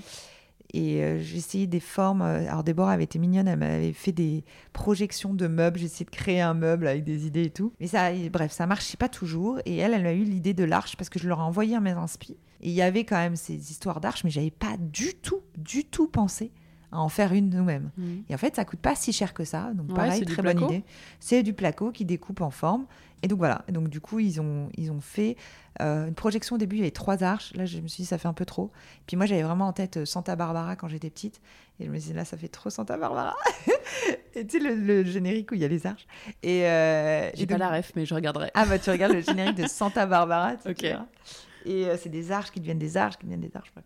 Et donc, euh, on en a gardé deux, pour la baignoire et pour euh, vraiment encadrer le, le, Le meuble. le meuble. Et ça cache un peu aussi le toilette, ce qui est pas mal. Oui, c'est vrai. Et en fait, surtout, ça casse, enfin, ça structure en fait l'espace dans cette salle de bain qui est assez en longueur quand même. Tout à fait. Sinon, vous aviez un peu, ça devait être dur en effet de- d'aménager ce mur tout en longueur avec le toilette, le, la baignoire, euh, enfin tout en fait Ouais. quasiment et de ce côté parce qu'il y a une fenêtre en face. Il y a, une- Donc, il y a en deux effet, fenêtres en face. Ouais. Le radiateur, ça c'est la connerie, c'est le radiateur. Parce que radiateur, on- en fait, on a fait un chauffage au sol et on aurait dû. Au début, on était parti sur un chauffage mural, ça existe. Oui. Et tu sais, tu mets des patères et tu fais sécher ta, salle de bain, ta serviette comme ça. Ouais. Pas un sèche-serviette. Ah, le non, non. chauffage est dans le mur. Exactement. Mais je ne connaissais pas ça. Et, C'est ben, merveilleux. et là, Comme chauffage au sol, pour mais sur le mur. budgets, on pour Ouais, le budget, on s'est dit, une fortune. on laisse tomber. Et on a mis le radiateur. Et en fait, je regrette tellement. D'accord. Parce, que qu'il tu vois tout le temps le radiateur dans le miroir. Mais il est joli. Bah, tu vois les serviettes. Tu vois, ah ouais. t'as tout le temps tes serviettes sur le truc. Mm. Je sais pas, je trouve pas ça élégant. Mm. J'aimerais trouver un système pour cacher ces serviettes. Je trouve pas ça beau les. Parce que bien entendu, tu ne la plies pas. Tu ne la plies pas en deux. euh, tu vois ce que je veux dire euh, Comme Mm. un hôtel. euh, les enfants, ils, ils te la foutent n'importe Ouais. comment. enfin. Et euh, du coup, ça, je trouve ça un peu dommage. Mhm. J'aurais voulu un autre système. Donc ça, c'est euh, Hydropolis euh, Bathroom Designers Tout sur à fait. Instagram avec un tiret du bas. Et je voulais te parler aussi de... Enfin, moi, si je peux me permettre, je trouve qu'il y a une bonne idée aussi, c'est que vous avez ajouté des moulures en bas. Ah oui. Euh, T'en parles dans tes stories. Vous avez ajouté des euh, moulures dans les dans stories, une juste maison, oui. pour Il- il- habiller il- un il- peu ces ouais. murs. En fait, la maison, elle a. Donc, comme je disais, il y a une, des années 60, mais c'est vrai qu'elle a quand même une hauteur sous plafond cool. Mhm. Elle a des poutres. euh, elle avait du parquet. Alors, on a enlevé et on l'a refait. D'accord. Donc, du coup, elle a quand même un petit côté ancien. Ouais. Possible. Je pense que tu peux lui donner un peu la tonalité que tu veux, mais elle, euh, c'est pas délirant de mettre de l'ancien. Et donc, on a mis euh, un parquet en pointe d'Hongrie parce que moi, j'adore ça. Et c'est vrai que ça donne tout de suite un côté euh, plus euh, haussmannien, Ouais. ancien. Et ça se marie très bien avec les moulures. Donc, on a rajouté des moulures. C'était rigolo parce que quand on te fait choisir les moulures, t'es là. Non, mais. C'est Ah. ça. Le choix avait l'air difficile. Mais c'était n'importe quoi. Moi, j'étais En fait, pliée de rire. t'en as un milliard. T'en as un milliard et tu sais pas. Et en plus, tu te projettes pas. Et, de temps en temps, c'est un micro détail. Donc, t'es là. mais Puis c'est des petits rien. morceaux. Alors pour Voilà. choisir, si tu te dis mais qu'est-ce que ça va 5 donner sur, sur, euh, tous les murs euh, Ouais. ouais. Et là, voilà, est-ce que tu fais des carrés grands, des carrés petits Enfin, bref. Donc, euh, voilà. Oui, parce qu'il y a un sous-bassement avec donc une ligne en haut Ouais. et des carrés ou rectangles euh, sur le sous-bassement. Qui a été calculé par Déborah. Franchement, je l'ai pas envié sur ce coup-là. Oui, parce que les proportions sont importantes. hyper, il faut faire vachement attention. hein. Ouais. Donc là, ils l'ont, bien fait. Donc elle a Vraiment fait une bravo. 3D. euh, Ouais. Et, euh, et il fallait poser et tout. Je les enviais pas du tout là. De, quand ils ont fait cette étape-là, j'étais là, les pauvres. Et c'est des moulures Et en bois. C'est des moulures placo. bois sur le placo. Et, et par contre, la moulure plafond, je crois, hein, je suis quasi sûre, ouais, c'est genre polystyrène, quoi, tu sais. Ouais, ouais. Donc, voilà. Oui, de toute façon, c'est soit ça, soit un vrai plâtrier, mais qui coûte une fortune. Ouais, voilà. Et par contre, ce qui était drôle, c'est surtout les portes. Au début, mais changé les portes. Alors ça, j'ai pas compris. Alors oui, c'est que tu réalises aussi dans une rénovation à quel point tu fais du déchet. Moi, j'ai eu Ah ouais, ça, franchement c'est terrible. honte. Mm. Et je me dis, il y a quand même un gros, gros, gros sujet. Ouais. Et j'aimerais bien justement que les archis euh, aujourd'hui se forment encore plus Mm. à la transformation parce que c'est vrai que les ouvriers Eux, ils ont tellement l'habitude de jeter, Ah ouais, tout part à la benne. Mm. Donc un jour, on arrive, il n'y avait plus les portes. Et quand ils commencent à poser les portes, ils n'ont pas repris les portes anciennes. Moi, je pensais qu'ils les avaient gardées. Et euh, en fait, non, non, ils ont, ils ont changé les portes. Et coup, Alors là, que vous vouliez pas les mêmes compris. Ah ouais, je m'en foutais, je voulais garder mes portes. Ah oui, là, c'est. Et je voulais juste qu'ils les repeignent. Ah Et en ouais. fait, ils, ont, ils avaient pris des portes. Et donc, vous avez dû en racheter ah bah, je sais pas, moi j'avais un budget global, ils sont embêtés, Ouais, ils ont dû racheter les portes. C'était dedans, ouais. Ah, il y avait... Et donc, Ouais. du coup, il y avait des nouvelles portes. Alors, pas pour toutes, mais quand même, là, il y en a eu des nouvelles. Et du coup, j'arrive, je fais, ouais, mais il n'y a pas les moulures sur vos portes. Et moi, je pensais qu'on achetait des portes déjà Ah, parce moulurées. que vous aviez des portes moulurées avant Et oui, et ils vous ont mis des portes toutes lisses oui. Ah bah merci. et donc, du coup, j'ai dit, bah non.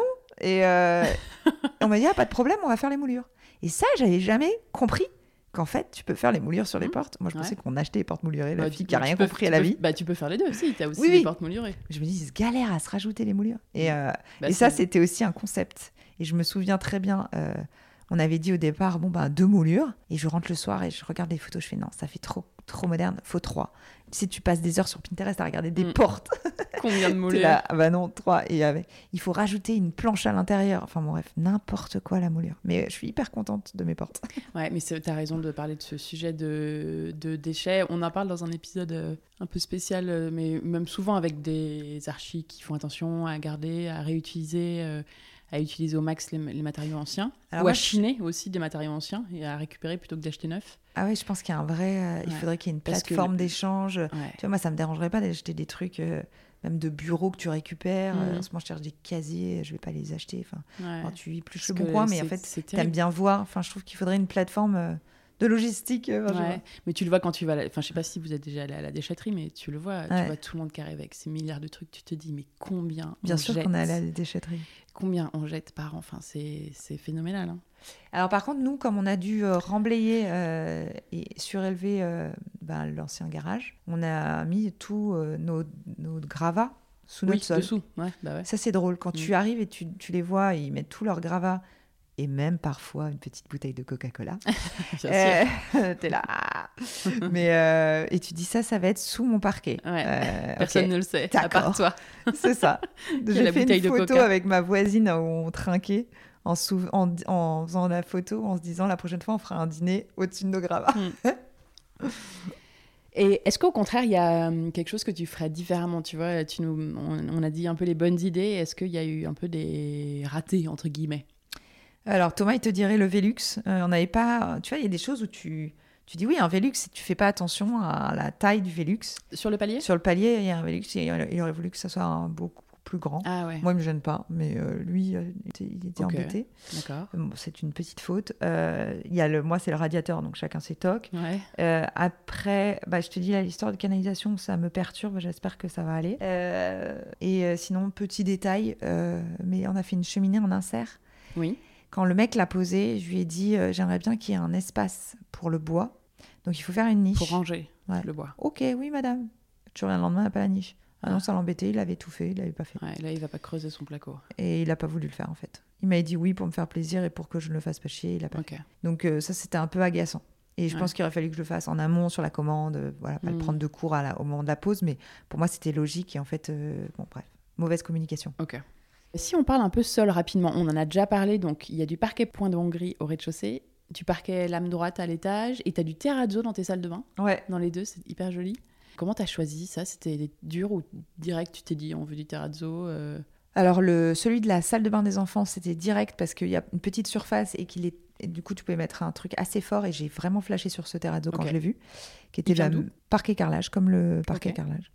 Alors, eux, j'aurais dû prendre une com, hein, parce que Ah ouais le nombre de fois où on m'a demandé la référence de mon parquet, c'est le truc qu'on m'a le plus demandé. Des gens qui font des chantiers, je pense, doivent galérer à trouver un bon parquet. C'est vrai que c'est difficile quand tu es dans le magasin de parquet de, de, te- de te projeter. Il y en a beaucoup et Il tout. y en a tellement. euh, Et le mien, il est très bien, moins, si on te dit que toi, t'en as un qui est bien, qui vit bien, tu vois. ben, C'est ça, tu y vas, quoi. Mm. Donc, euh, alors ça, ouais. il- Parquet il carrelage. Parquetcarrelage.com. Et de mémoire, je crois qu'il s'appelle euh, Louvre, la référence. Le parquet. Le parquet. Et, euh, Et par terrazzo contre, et le aussi. terrazzo, je sais plus son nom, mais donc du coup, lui, c'était assez facile parce qu'il était vert, euh, très marqué. Et par contre, celui de la salle de bain, ça a été un- une galère parce que salle de bain, je voulais un carrelage gaufré. J'étais omnubilée par euh, l'histoire de Bouroulec, qui est une marque qui font du gaufrage Mhm. avec beaucoup de relief.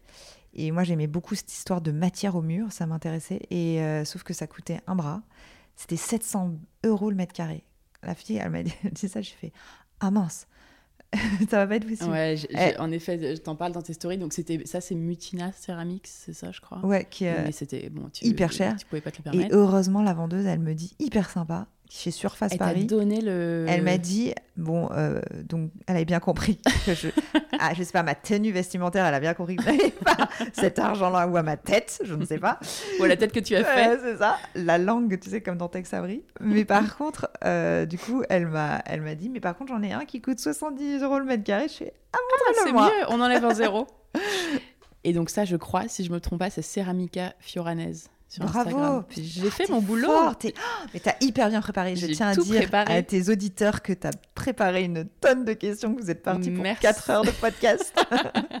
Non, mais c'est Ceramica Fioranese sur Instagram. Mais tu dis aussi qu'il y a un Laura Merlin apparemment qui est encore moins cher et qui fait un peu le taf.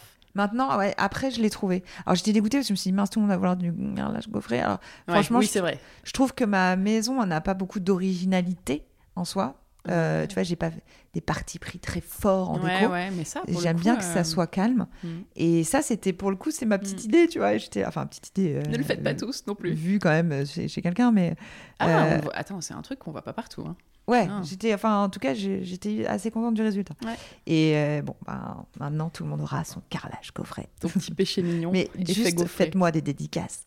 Ouais, il faut rendre à César ce qui est à César. Euh, Est-ce que si on parle un peu couleur, tu peux nous dire euh, comment ça s'est passé le processus de décision, j'imagine? Enfin, moi, j'avais trouvé ça très compliqué, les- la peinture. Et quels conseils tu peux donner suite à ça pour bien choisir les couleurs chez soi?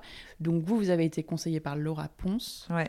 Comment ça s'est passé? C'était compliqué pour vous ou- Ah, c'était compliqué la couleur, Ouais. mais, euh, mais du coup, elle, euh, elle, elle nous a bien aidé, Laura. En fait, ça a été compliqué, oui et non. C'est-à-dire que déjà, moi, j'adore le blanc, donc euh, tu mets du blanc partout. Déjà, tu te solutionnes sur le. Ouais, mais attends, même le le, blanc, il faut le choisir. Ouais, alors ça, j'ai fait confiance à Ouais. Déborah. Pour le Ouais. coup, c'est Déborah et, à Laura aussi que j'ai consulté. Et euh, j'étais pas trop stressée. Je me suis dit, il faut un blanc qui vive bien. Donc, Mm. demandons aux filles qui connaissent et euh, qui ont des retours clients. Donc Ouais. euh, ça, ça allait. Par contre, sur, le, sur les couleurs, alors j'étais sûre de moi sur mon histoire de toilette euh, d'arrivée, qui est une boîte verte. C'est-à-dire que j'avais les carreaux verts et je voulais que tout soit vert, la fenêtre verte, la porte verte, euh, le plafond Ouais. vert. Les toilettes dans l'entrée. dans l'entrée. Et euh, donc ça, c'est un, un parti pris et j'étais sûre de vouloir faire une boîte. Après, euh, pour la chambre, je voulais sur un truc assez calme. Mhm. Thomas, il m'a bien aidé parce qu'on a fait quelque chose un peu atypique. euh, c'est qu'on a mis à hauteur, euh, on a fait en bigou en quelque sorte, Oui. du blanc. Ouais, c'est un, Et un- sous-bassement, mais à hauteur du milieu du mur. Voilà, en fait. c'est ça. Ouais. Ça, c'est Laura et Thomas plutôt. C'est-à-dire qu'ils ont, en discutant, Laura a proposé, je sais plus comment ça se fait, et Thomas, il a vraiment décidé de la hauteur. Donc ça, c'était cool. Et puis c'est elle aussi qui nous a dit, ça coupera la pièce, je me souviens, voilà ça. Donc ça coupera la pièce comme elle est très haute de plafond. euh, il vaut mieux mettre une couleur, machin. D'accord. Euh, donc ça, c'était chouette. Et après, pour Thelma, bah, il fallait du rose parce qu'elle voulait du rose. Et il y avait le Ok. liseré doré que j'avais vu chez Bill Bokeh, donc ça, c'était fait. La salle Attends, de parce que donc c'est rose, il faut que j'aille revoir. C'est rose blanc avec un et liseré rose, et il y a un liseré doré à Ah, Pour le coup, on a fait un bigou, mais à hauteur euh, sous-bassement, enfin plus classique. Ah, je vais et le ça. liseré doré est très galère à poser, Ouais. mais euh, ça se fait. Merci mon peintre. Pas moi, mais euh, lui, il a réussi. Et, euh, et après la salle de bain, j'avais envie d'un rose un peu nude, mais il fallait pas que ce soit le même nude que la chambre. Et Thomas, il m'a dit, ok, mais mollo sur le rose quand même. Il aime Mhm. bien, mais il voulait pas que ça fasse bonbonnière. Ouais, bravo. Tu Voilà. fais partie, comme moi, des gens qui ont réussi à négocier un rose dans leur salle de bain. Mais il paraît qu'ils aiment bien. hein, euh, souvent, je pose cette question en pyjonothérapie, et finalement, les mecs, ils aiment bien. Ah ouais? Ouais. Bah ouais, moi, il est content. Et je termine juste parce que je termine par le plus dur. Le Oui. plus dur étant l'entrée, parce que j'ai ma copine Inès qui se reconnaîtra, qui avait toujours dit cette phrase, qui m'avait expliqué que l'entrée, c'est là où il faut faire tout de suite bonne impression. Ouais. Et du coup, sa phrase m'avait complètement stressée. Je me disais, il faut de la personnalité dans cette entrée. Pression totale. Et c'est vrai que Thomas, il aime bien les couleurs et je le privais un peu de couleurs. Donc, euh, je lui ai dit OK pour l'entrée. et là, Laura, elle nous a trouvé euh, ce caramel beurre salé qui euh, m'a fait un peu peur au départ, mais ça va. Ouais. Je l'aime beaucoup. Bon, super. Est-ce qu'on peut parler de la cuisine euh, rapidement? Parce que ça a été, je crois, une grosse réflexion dans le, Ouais. un, gros morceau dans vos Ouvert, travaux. pas ouverte. Ouvert, pas ouvert, Semi-ouverte. verrière, pas verrière. Euh, Donc finalement, vous êtes parti sur une cuisine ouverte. Ouais. Des placards avec des façades à cadre. Ouais. Toujours les moulures. Euh, La fille. La fille qui veut se sentir riche. bah, du- non, mais du coup, euh, c'est ça C'est cohérent, bien ouais. avec les Voilà, en fait, pour le coup, j'aimais bien les cuisines anglaises. J'aime bien des Ouais, vols. ouais. Euh, Ma référence, c'était ça. Bah, des vols, c'est sublime. C'est sublime. Mais Et... vous n'êtes pas allé chez eux, vous êtes allé chez Howdens, Ouais. qui est anglais aussi ou pas du tout? C'est anglais, D'accord. mais euh, en fait, c'est peu connu en France et c'est très pratique parce qu'ils ont tout sur place. Donc, tu décides de changer ta cuisine un samedi parce que tu t'ennuies, tu peux aller sur place et récupérer ta cuisine. Ok. Mais euh, Ah oui. ouais, et donc du coup, tu peux voir. Et Mm. moi, j'avais besoin de, de aussi euh, voir. Et en fait, je cherchais une cuisine à cadre avec une euh, vitrine. Et donc, eux, Oui, ils un avaient ça. meuble haut où c'est vitré la façade. Exactement. Et plus, je trouve ça hyper important d'avoir vraiment des rangements super fonctionnels dans une cuisine. Ouais. Il y a eu cette Vous fameuse avez eu cette battle. grosse réflexion, gros battle sur les rangements. Voilà, parce que mon mari Haricot, voulait un haricot, moi je ça. voulais un magic corner-. On a eu la place de mettre les deux, donc on a continué notre battle jusqu'au bout. Et bien entendu, le magic corner a remporté les, les voix. Allez. Mais euh, donc c'est pas mal. La cuisine, on a bien réussi, je pense, parce qu'il n'y a pas d'éléments en haut, enfin sauf sur une partie. Et euh, je sur la est là où il y a la vitrine? Là où il y a la vitrine Ouais. et puis là où il y a le frigo, à côté du Mhm. frigo, on a habillé. Il y a un placard, tu as un placard que tu tires où tu mets tout ton rayonnage, toute ton épicerie. Ça, c'est très pratique, ce gros placard qu'on tire. J'avais vu ça chez une copine. J'étais contente de pouvoir le rentrer. Ça s'est joué à 1 mm. Oh. C'était un stress, ça aussi. Mais heureusement, alors ça, pour le coup, la cuisine, euh, comme tu as ton archi qui fait les plans, le cuisinier qui reprend les plans, euh, enfin, qui reprend les mesures, tu as quand même beaucoup de checks. Hmm. Donc, euh, Ouais, mais ça avait l'air d'être un gros dossier quand même. ça a été un gros dossier, ouais. En quoi cette maison, elle vous ressemble aujourd'hui? Alors, en quoi elle nous ressemble euh, bah, Elle est joyeuse, je trouve. Donc, ça, c'est Mhm. assez nous. Et voilà, on vit dedans. Nous, on travaille chez nous. On vit beaucoup voilà, à recevoir, à la fois tous les quatre. Enfin, je trouve qu'elle se... elle est bien sur toutes les configurations. Et on reçoit aussi beaucoup parce que notre famille n'est pas à Paris. Ouais. Et euh, tu vois, on a, on a poussé les murs. euh, j'ai reçu toute ma famille. J'ai fait une énorme fête en avril. Et j'avais euh, 30 personnes à dîner et ça rentrait. Et j'étais tellement fière, tellement contente de pouvoir tous les recevoir chez moi. Et voilà, c'est Trop bien. c'est la maturité. Ça y est, je suis une grande. Je peux recevoir toutes mes, mes oncles et mes tantes chez moi. ouais, c'est clair.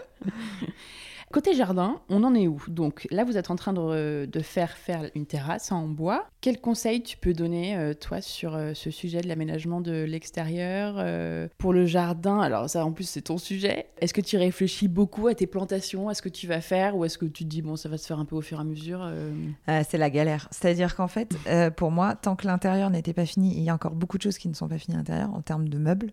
Si tu on y reviendra, il y a un sujet qui me revient. Ouais, on va en Mais, par contre, l'extérieur, du coup, pour moi, c'était après. Surtout que, Ouais. comme on a cette petite euh, serre au bout du jardin qu'il va falloir refaire, euh, il y a des machines qui vont repasser. Oui, donc, en fait, ça va on- tout déglinguer. Donc, tout euh, va être déglingué. Donc en fait, pour l'instant, moi, c'est vraiment le dossier que j'ai laissé de côté. Mm. Alors j'ai extrêmement honte parce que tu vois la Pour tête du jardin pour les voisins. Et même pour la parce que même le postier sait que je présente Silence à pouce et il voit l'état de mon jardin, euh, il comprend pas. Euh, euh, voilà, c'est les cordonniers les plus mal chaussés. Ah ouais, Voilà. c'est vraiment terrain vague. hein. On est sur un terrain vague. Oh, t'en rajoutes. Ah, Il y a des endroits un peu. ah oui, ouais. bah ouais. Bon, ok, Thomas a fait une pelouse, donc ça te paraît moins Oui. terrain vague. Mais euh, sa pelouse va être massacrée. Mais Oui. parce qu'il craquait, donc il a fait sa petite pelouse. Mais euh, non, alors j'ai des idées pour mon jardin, mais c'est vrai que je ne me suis pas posée dessus. Pour l'instant, ce que j'imagine, moi j'adore les graminées et j'ai une obsession depuis un reportage qu'on avait fait dans Silence à pouce. Je veux un jardin blanc. Alors, je veux vraiment un coin avec beaucoup de fleurs blanches. Après, là, j'ai un peu quand même évolué. Je veux bien mettre un peu de couleur. Mais j'avais vu une dame de 90 ans qui a un, qu'un jardin blanc et ça m'avait tellement transportée.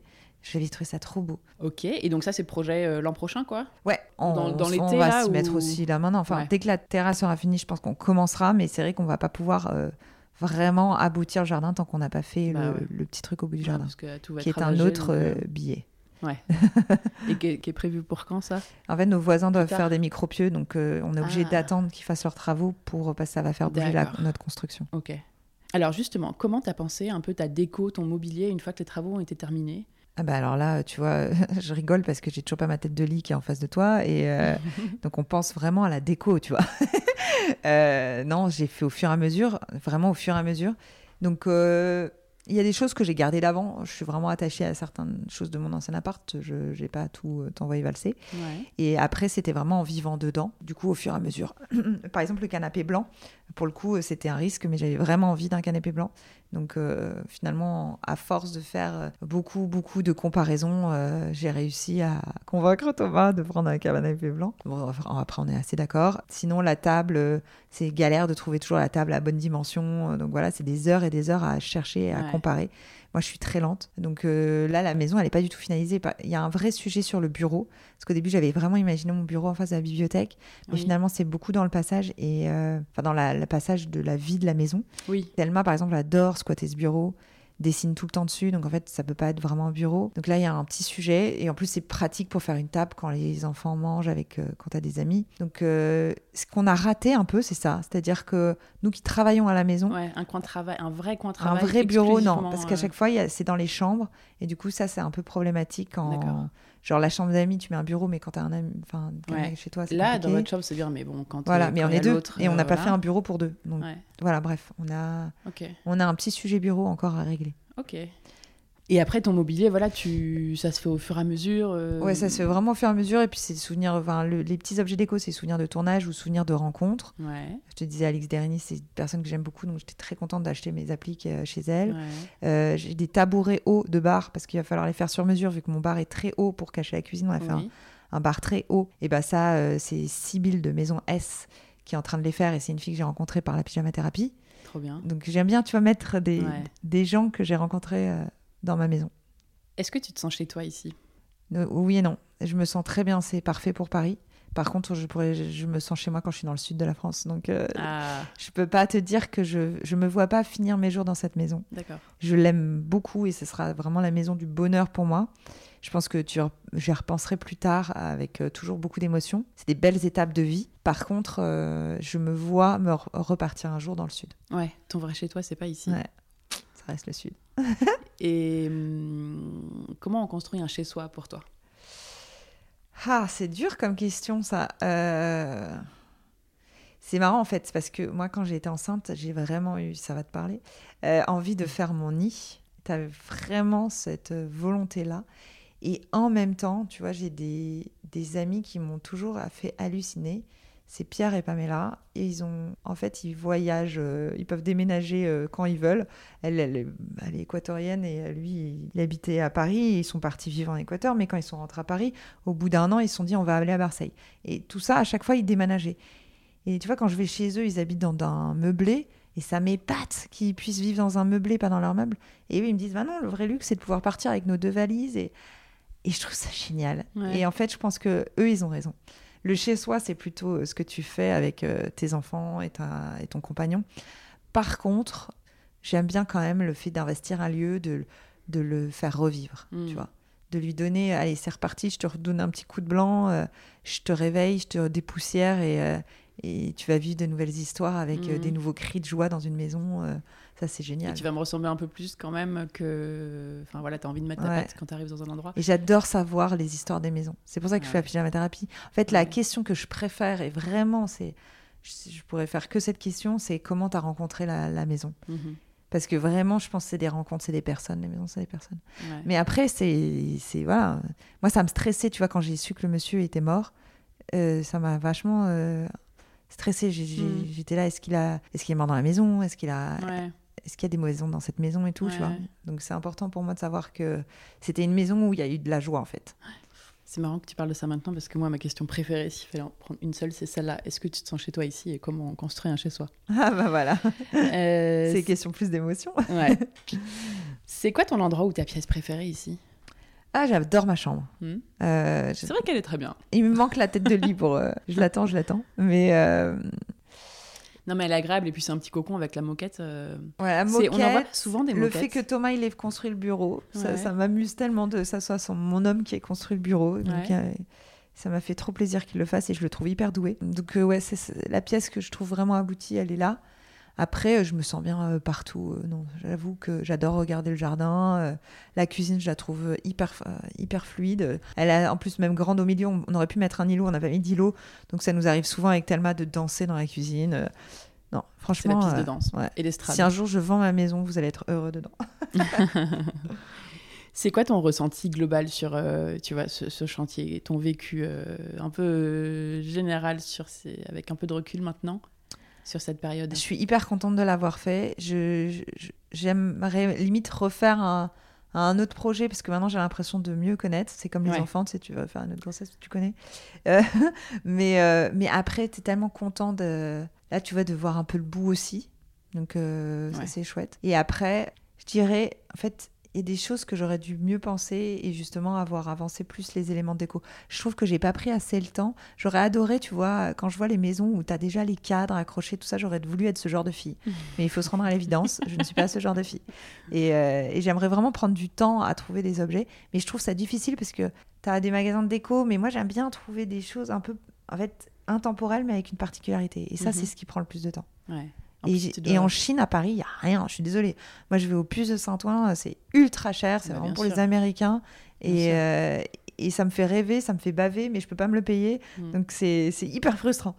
Mais il faut venir au pop-up vide déco mais quand on oui, vient à je- Paris. mais tu sais bien que je veux venir. Et que je... Mais par contre, je trouve ça hyper dur de... Ouais, de, de trouver... euh, J'adorerais pouvoir avoir des bonnes adresses de brocante et je les ai pas. tu vois. Ouais. Et qu'est-ce que tu as appris avec ce chantier? Alors, j'ai appris avec Thomas qu'on s'entendait bien parce qu'on s'est vraiment pas engueulé.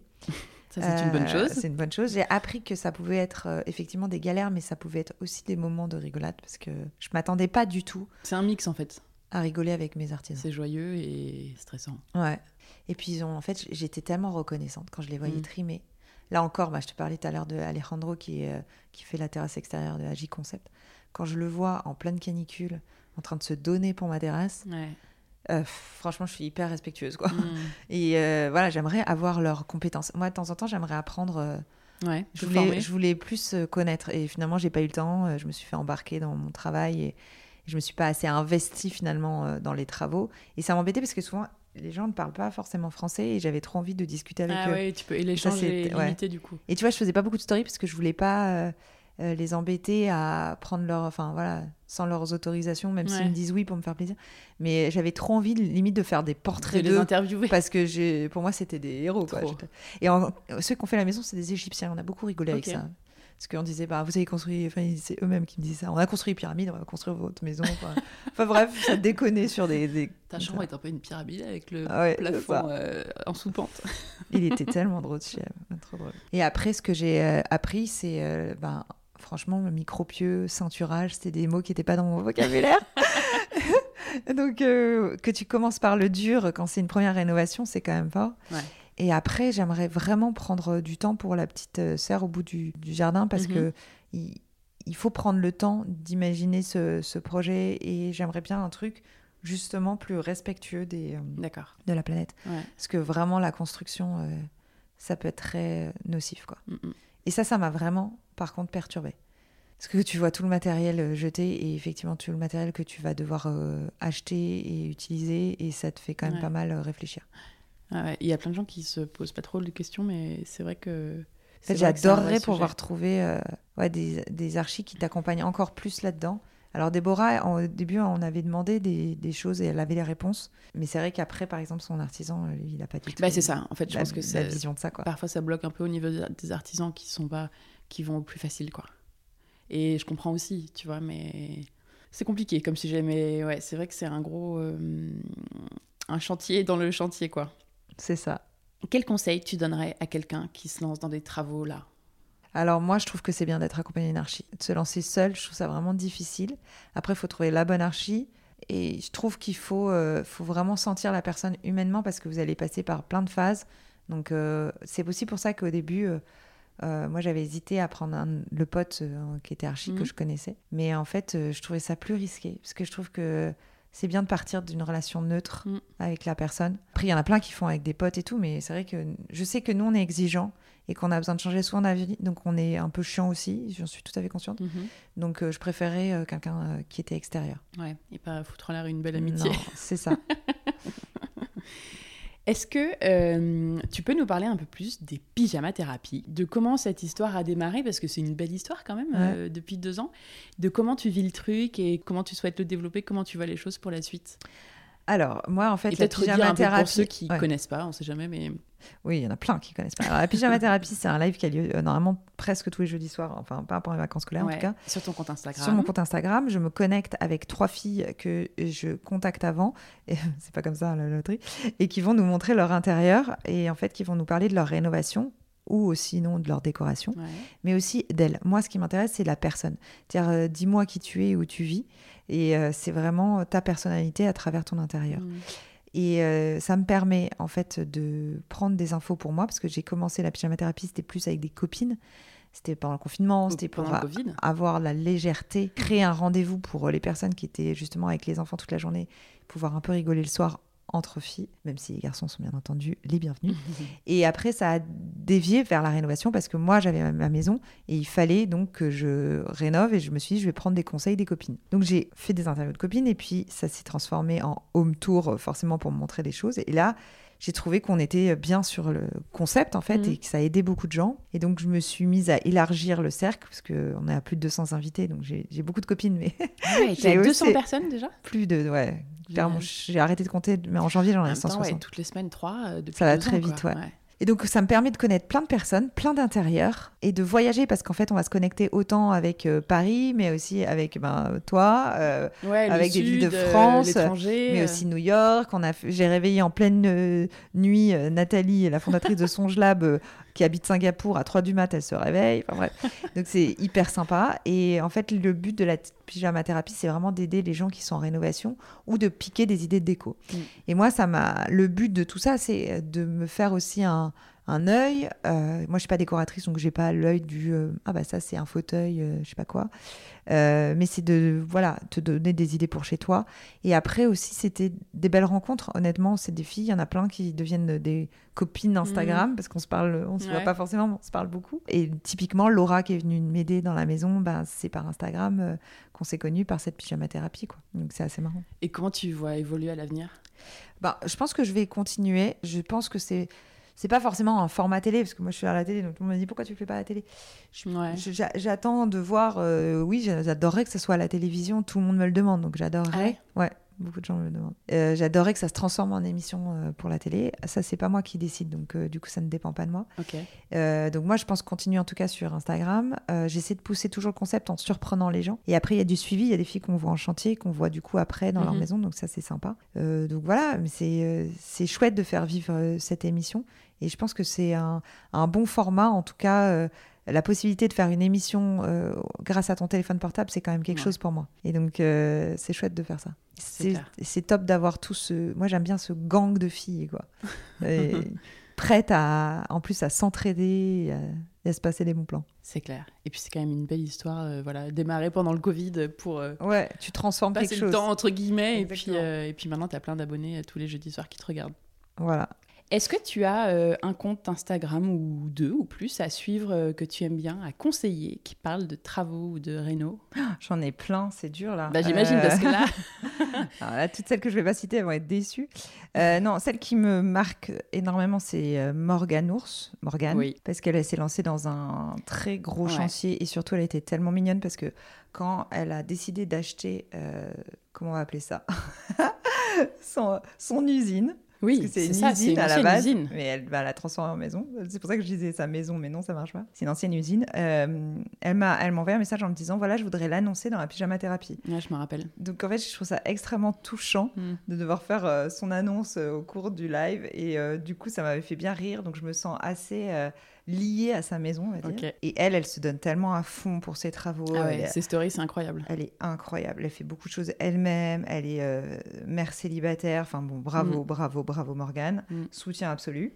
Et, Morgane euh, Ours. le Morgane compte. Ours pour le compte. Et pour l'autre compte, euh, parce que là c'est plus récemment euh, que j'ai découvert euh, Maëlle, qui a le compte Villa Alice. Et je vous invite vraiment aussi à suivre ce compte parce que c'est génial. Ouais. Parce qu'elle a une maison qu'elle a achetée où elle a trouvé à l'intérieur les trésors passés de la personne qui habitait dedans. Puisque euh, Alice, qu'on appelle Alice, euh, vivait donc dans cette maison, lui a vendu sa maison et perd la mémoire en fait depuis. Donc euh, Maëlle, en fait, elle extirpe tous les souvenirs de cette maison. Elle va lui montrer. Enfin, il y a un travail à la fois de rénovation, de chantier intéressant, mais d'histoire sur notre propre société Et elle le fait hyper bien avec des vidéos, avec des commentaires sur, euh, sur image. Euh, vraiment, c'est euh, Amélie Poulain slash euh, euh, rénovation de maison slash euh, histoire de France.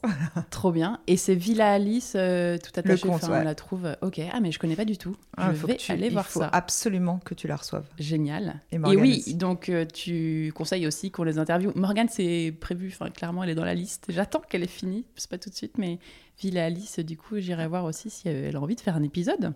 Bah oui, Alors, j'ai dit petite question rapide pour toi. vas-y. Maison ou appartement? Euh, maison. Ouais, maintenant, t'as Mais- passé le cap. Mais j'aime beaucoup les appartements. Ouais. Ouais. Tu trouves que la vie est différente euh, dans Oui, ou alors là, c'est très bien parce que tu as l'extérieur, que ça correspond à- aux enfants, tout ça. Mais Mm. je comprends que c'est long à entretenir. euh, Ouais. Tu as quand même un étage. Enfin, arrivé à un certain âge, euh, je comprends qu'on retourne en appartement Ouais, aussi. c'est- C'est du boulot de maison. Mais j'adore euh, les deux en tout cas. Archi ou maître d'œuvre? Ah, c'est dur. Euh, pour moi, ça va vraiment ensemble. Donc, c'est difficile de répondre euh, le où. Il faut un bon maître d'œuvre. Je sais que les copines, elles se passent d'archives parce qu'elles ont un bon maître d'œuvre. Ouais. Mais moi, euh, c'était vraiment un duo. Donc, c'est difficile à Il y avait trop de techniques, je pense. Ouais, euh, j'aurais pas pu euh, faire sans. Faire faire ou faire soi-même? Faire faire. Parce que, alors, moi, j'aimerais bien faire moi-même, mais chaque corps de métier, faut être. euh, Enfin, moi, je suis très perfectionniste, donc euh, je trouve qu'il faut que chaque personne connaisse très bien son métier, exerce parfaitement pour, euh, pour avoir le meilleur dans ta maison, donc faire faire. Mais bon, j'avoue que faire soi-même aussi, ça apporte une, vraiment un- une joie, t'es fier, euh, et une autre histoire. Tu vas pas jeter un meuble que t'as fait, enfin, tu vois, c'est Mm. c'est autre chose. Comme ce beau bureau. Exactement, c'est pour ça que je dis ça, parce que je regarde le bureau. Et tu vois, c'est bête, mais Thomas il m'a fait des étagères pour les chaussures à l'entrée. C'est mon cadeau de Noël et j'étais hyper contente. Donc à la fois, c'est pareil, c'est un peu les deux, mais j'aime bien que les choses soient bien faites. Donc euh, par exemple pour les peintures, une fois nous on avait peint notre appart avec Thomas. Franchement, c'était moins bien que ce qu'il a fait le sûr. monsieur dans la maison. Ouais. Et donc euh, Mm, mm. il faut un peu des deux. Parquet ou terrazzo? Euh, parquet, je crois, même si terrazzo j'aime beaucoup, mais par petites touches. Et euh, je pense qu'on se lasse plus, que c'est plus marqué. Parquet, ça Mhm. traverse le temps. Peinture ou papier peint? Alors bizarrement, en fait, euh, j'étais plutôt peinture. J'ai mis très peu de papier peint dans la maison, mais j'avoue que les deux papiers peints euh, que j'ai mis dans la maison, c'est mes deux choix préférés de déco. Ah ouais? Ouais, parce que déjà, ça habille énormément une pièce et comme moi, je mets du temps. Et t'as vu, il y a aucun cadre encore dans ma chambre, donc je vais encore Ouais. mettre 4 ans à mettre un cadre. Je trouve que le papier peint, c'est la solution rapidité. Moi, j'ai juste peur de me lasser, donc c'est pour ça que j'avais pas mis euh, trop de papier peint. C'est la phrase euh, que je dis souvent, j'ai peur de me lasser. Thomas se fout de ma gueule quand je dis, euh, parce que pour les choix déco à chaque fois, c'est ah mais tu vas avoir peur de te lasser. Bref, je vous mets dans notre couple. Euh, mais non, le papier peint, en fait, ça habille tout de suite, ça fait un effet waouh. Euh, tu vois les gens qui montent sur le palier, ils font waouh à chaque Mm. fois parce qu'il y a le papier peint qui est vraiment massif.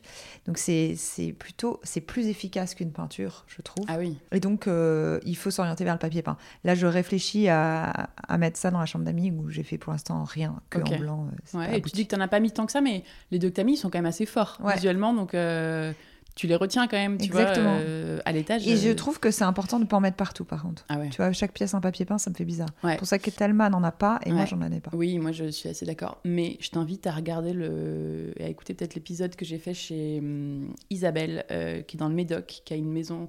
Tu sais, son compte, euh, c'est My Old Papers.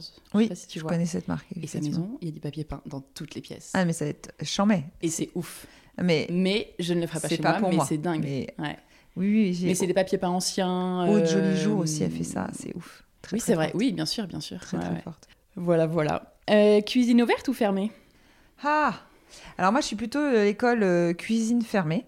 Ok. C'est pour ça qu'on a beaucoup euh, hésité. Moi, j'aime bien effectivement cuisiner, discuter, les maisons Ouais. comme ça, mais c'est vrai que j'aime pas le bazar et je trouve que c'est bien du coup de pouvoir cacher. Mm. Donc là, je pense qu'on a trouvé un bon compromis avec ce bar haut Oui. qui permet de cacher le bazar quand tu as des gens, au moins, ils ne sont pas effrayés par le bazar que tu as mis en, en cuisine.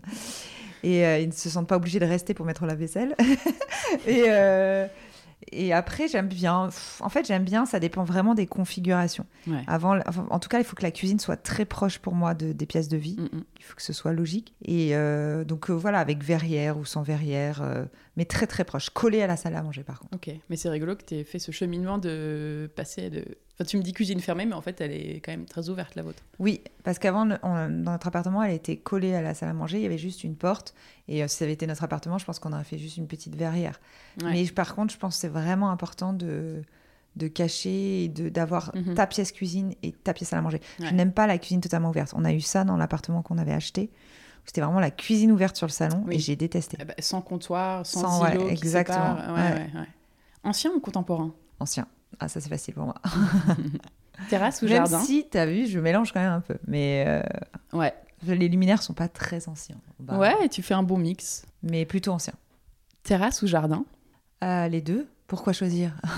C'est Non, vrai. non, en fait, c'est jardin, clairement, parce que c'est là où tu vas voir ton paysage. Euh, c'est beau, ça, ça, ça vit, ça, c'est la terre, euh, donc euh, jardin. Mhm. Par contre, je trouve qu'une terrasse, c'est. euh, Enfin, moi, j'adore marcher pieds nus dehors. Alors, je peux marcher sur le gazon, mais le... j'aime beaucoup marcher sur. bah, là, j'ai une semi-terrasse, mais déjà de marcher sur trois marches de bois, je suis hyper contente. Et euh, je trouve que tu vis encore plus euh, dehors quand tu as une Ouais. terrasse. C'est clair. C'est fini pour quand, là le- dans- Alors, on sait bien qu'on ne peut jamais donner de date. Euh, normalement, mais ça aurait dû dans- bien terminer cette semaine. Enfin, dans deux semaines, ça aurait Ouais, dû voilà. terminé, mais euh, mon ouvrier a le Covid, donc euh, c'est Ah, reporté. Évidemment. Bonus Heureusement que c'est fini. Ou à quand le prochain? Ah, écoute, euh, chaque chose en son temps. Mhm. Ni, euh, ni regret, ni à quand le prochain. euh. C'est marrant parce que, en fait, tu as envie. C'est plutôt. Alors, le prochain chantier, de toute façon, il y en a un, c'est la petite serre. Mais Ouais. c'est marrant, j'aurais envie même limite d'un autre lieu pour réfléchir euh, différemment. En fait, c'est plutôt le. Moi, ce qui m'éclate, c'est de trouver des idées. euh, voilà. Alors, je veux pas être archi d'intérieur, je vais pas faire un switch, mais j'avoue que c'est assez stimulant et j'aimerais bien de temps en temps même euh, donner des conseils aux copines pour chercher des trucs. Mais pff, en même temps, il faut profiter de sa maison, donc je suis bien dans la mienne, Ouais. c'est très bien. C'est bien que ce soit fini, Ouais. mais avec des petits projets dans la tête. Voilà. Est-ce qu'il y a un épisode du podcast que tu as aimé et que tu recommandes euh, particulièrement d'écouter? Oui, il y a celui avec Isabelle Dubois-Dumay. Ouais, qui est trop bien. Qui un des est, tout euh, premiers, le deuxième, je crois. Ouais, et euh, surtout qui est euh, une femme extraordinaire, donc il faut la connaître. Mhm. Qui ne connaît pas Isabelle doit absolument la connaître et écouter vrai. ton podcast. Euh, elle a un lieu qui est ouf, qui s'appelle Château d'Irak. Mhm. Moi, j'avais été là-bas parce que j'avais adoré son ambiance Instagram et je lui avais proposé de faire les photos de mon livre. Ça remonte, hein, cette histoire, c'était il y a au moins cinq ans. Mais euh, du coup, ça a été une belle rencontre avec elle, avec ce lieu qui est vraiment mais un trésor français. C'est caché. Enfin, en fait, on ne se rend, on se rend pas compte qu'il y a ce petit château-là qui a rien à voir. Enfin, c'est très marrant comme lieu. Mm. Et son intérieur est totalement euh, nouveau. Enfin, c'est pas du tout comme on imagine un château. Oui, ce qu'ils en ont fait est incroyable. Et c'est un décalage avec énormément de goût, quoi, que j'apprécie tout particulièrement. Ouais, Et un décalage avec l'esprit château, en fait. Ouais. Et puis eux, ils sont extraordinaires. Moi, je passe des soirées à, à refaire le monde avec Hubert et elle, et j'adore. Ouais. J'ai pas eu la chance de rencontrer Hubert les deux fois où j'y suis allée. Ah, Il faut que j'y retourne une troisième fois. c'est un appel. Est-ce que, euh, écoute Carole, on arrive sur la fin. Est-ce que tu veux ajouter quelque chose euh, Le mot de la fin, euh, je sais pas, tu vois quelque chose dont on n'aurait pas parlé, que tu trouves important de dire aujourd'hui Eh ben, je veux te remercier d'abord, Anne, euh, te souhaiter bonne chance pour les autres épisodes avec ton petit bidou pour celles qui nous écoutent et celles qui ont compris entre les lignes quand je faisais des annonces tout à l'heure. Et, euh, et surtout, euh, merci à toi parce que je disais au début du podcast que je n'avais pas de carnet pour ce chantier. D'habitude, j'écris pas mal et là, je l'ai pas fait. Et du coup, je me dis, bah, j'ai un peu refait ce travail avec toi aujourd'hui. T'as fait ton carnet à l'oral. voilà, exactement. Et tu disais, c'est un conseil, tu l'as, t'en as un peu parlé à un moment, mais c'est un vrai conseil que tu donnes d'avoir un classeur avec, euh, Ouais. voilà, tout, pas Avec- forcément les, tout ce qui est Ah, moi- facture et tout, mais Un classeur facture, je dirais. Pour, euh, parce que vous allez voir, il va vous falloir un moment vous poser sur le budget. hein. et, euh, et puis aussi retrouver les bons de garantie, les trucs, les machins. Donc, euh, un classeur. Il y a aussi un conseil qu'on m'a donné, c'est de bien demander les décennales de votre archi. Ah oui. Ça, j'aurais jamais pensé. Il y a aussi le fait de demander normalement le plan électrique, mais même les fils qui passent dans les murs, prendre Oui. des photos, tout ça. Je l'ai pas hyper bien fait. J'espère que Déborah est à jour. Et euh, mais ça, c'est un conseil qu'on donne. Et c'est mitrailler peut-être de photos même pendant le chantier pour Qu'est-ce qui passe où Ouais, exactement. J'avoue, je l'ai pas fait non plus. Voilà. Et dernier point, ma voisine a fait ça, c'est très bien, c'est ce que je dois faire, euh, faire un album des, euh, de photos avant-après. Parce que quand les gens viennent chez vous, ils se rendent pas compte, ils disent Trop. ouais, c'est sympa, mais on se rend pas compte de comment c'était avant. Trop. Donc euh, là, avoir un album où on met en parallèle les photos avant et après, C'est clair. ça permet d'illustrer ce que vous racontez. Tu pourras montrer le compte Instagram du chantier aussi. Ouais. Écoute, Carole, merci. J'ajoute que donc, je le redis, toutes tes stories Instagram des travaux sont disponibles sur ton compte Carole Tolila, ton compte Instagram, Ouais. Il dans les stories à la une. Il faut que je continue parce que j'avais fait un petit film qui a très bien marché, mais je m'en fous que ça marche ou pas. Mais par contre, moi qui m'a fait vraiment plaisir, ça s'appelait euh, Bienvenue dans ma tête et Oui, j'expliquais salle le de cheminement de la salle de bain. et, la moi, cuisine, tu avais fait. Voilà, j'ai réussi à faire cuisine salle de bain, mais j'ai encore celle de de la salle de bain des enfants qui est en arrêt de montage depuis un an. Mais, euh, mais j'ai envie d'aller jusqu'au bout parce que ça, c'est hyper bien de voir aussi votre propre cheminement des années après. Ouais. On oublie tellement, et la preuve, c'est que j'ai l'impression d'avoir énormément parlé, mais d'avoir oublié l'essentiel à vous dire pendant ce Ouais, podcast. et tu as raison que ça, c'était des vidéos hyper intéressantes de faire ça. Donc, en tout cas, il y a plein de. Voilà, toute l'avancée des travaux dans tes stories à la une. Donc, sur ton compte, il y a trois stories qui s'appellent Maison Île. Je vous invite à aller voir ça. On va aussi partager, donc, comme je disais, des jolis petits avant-après sur le compte Le Chantier Podcast, bien sûr. Le home tour de la maison, telle qu'elle est maintenant, sera en ligne sur le site, lechantierpodcast.fr, quand cet épisode sera disponible. Merci, Carole Merci pour à euh, toi. ce super moment avec toi et pour cette belle histoire quand même, euh, voilà, euh, que tu as partagé avec nous, ce vrai euh, moment de vie, hein, en fait, quand même, parce que ça a été une étape importante, je pense, euh, dans votre famille et puis euh, voilà. Euh, pour tous ces conseils précieux, ces bonnes adresses, tu en as donné plein. Écoute, je te souhaite de, plein de beaux projets pour cette année et un bel été dans votre maison avec votre belle terrasse. On qui sera espère en profiter. On Profitez-en bien. Et je te dis à très vite. À Très vite. Voilà, c'est déjà la fin de cet épisode. J'espère qu'il vous a plu et que vous avez noté plein de bonnes idées et conseils pour vos projets. Pensez à vous abonner au podcast sur votre application d'écoute pour ne pas rater les prochains épisodes, à parler du podcast à vos amis qui se lancent dans un chantier et à qui il pourra peut-être être utile, à nous suivre sur Instagram, le chantier podcast, où on vous partage des photos avant-après des rénovations des épisodes, et surtout, si vous avez deux petites minutes à noter le podcast avec 5 étoiles sur l'application Apple Podcast sur iPhone, et à laisser votre avis en quelques mots, ça m'aide énormément à le faire connaître davantage. Je vous dis merci d'avance et à très bientôt pour un nouvel épisode du chantier à écouter en peignant les murs ou en décollant votre papier peint. À très vite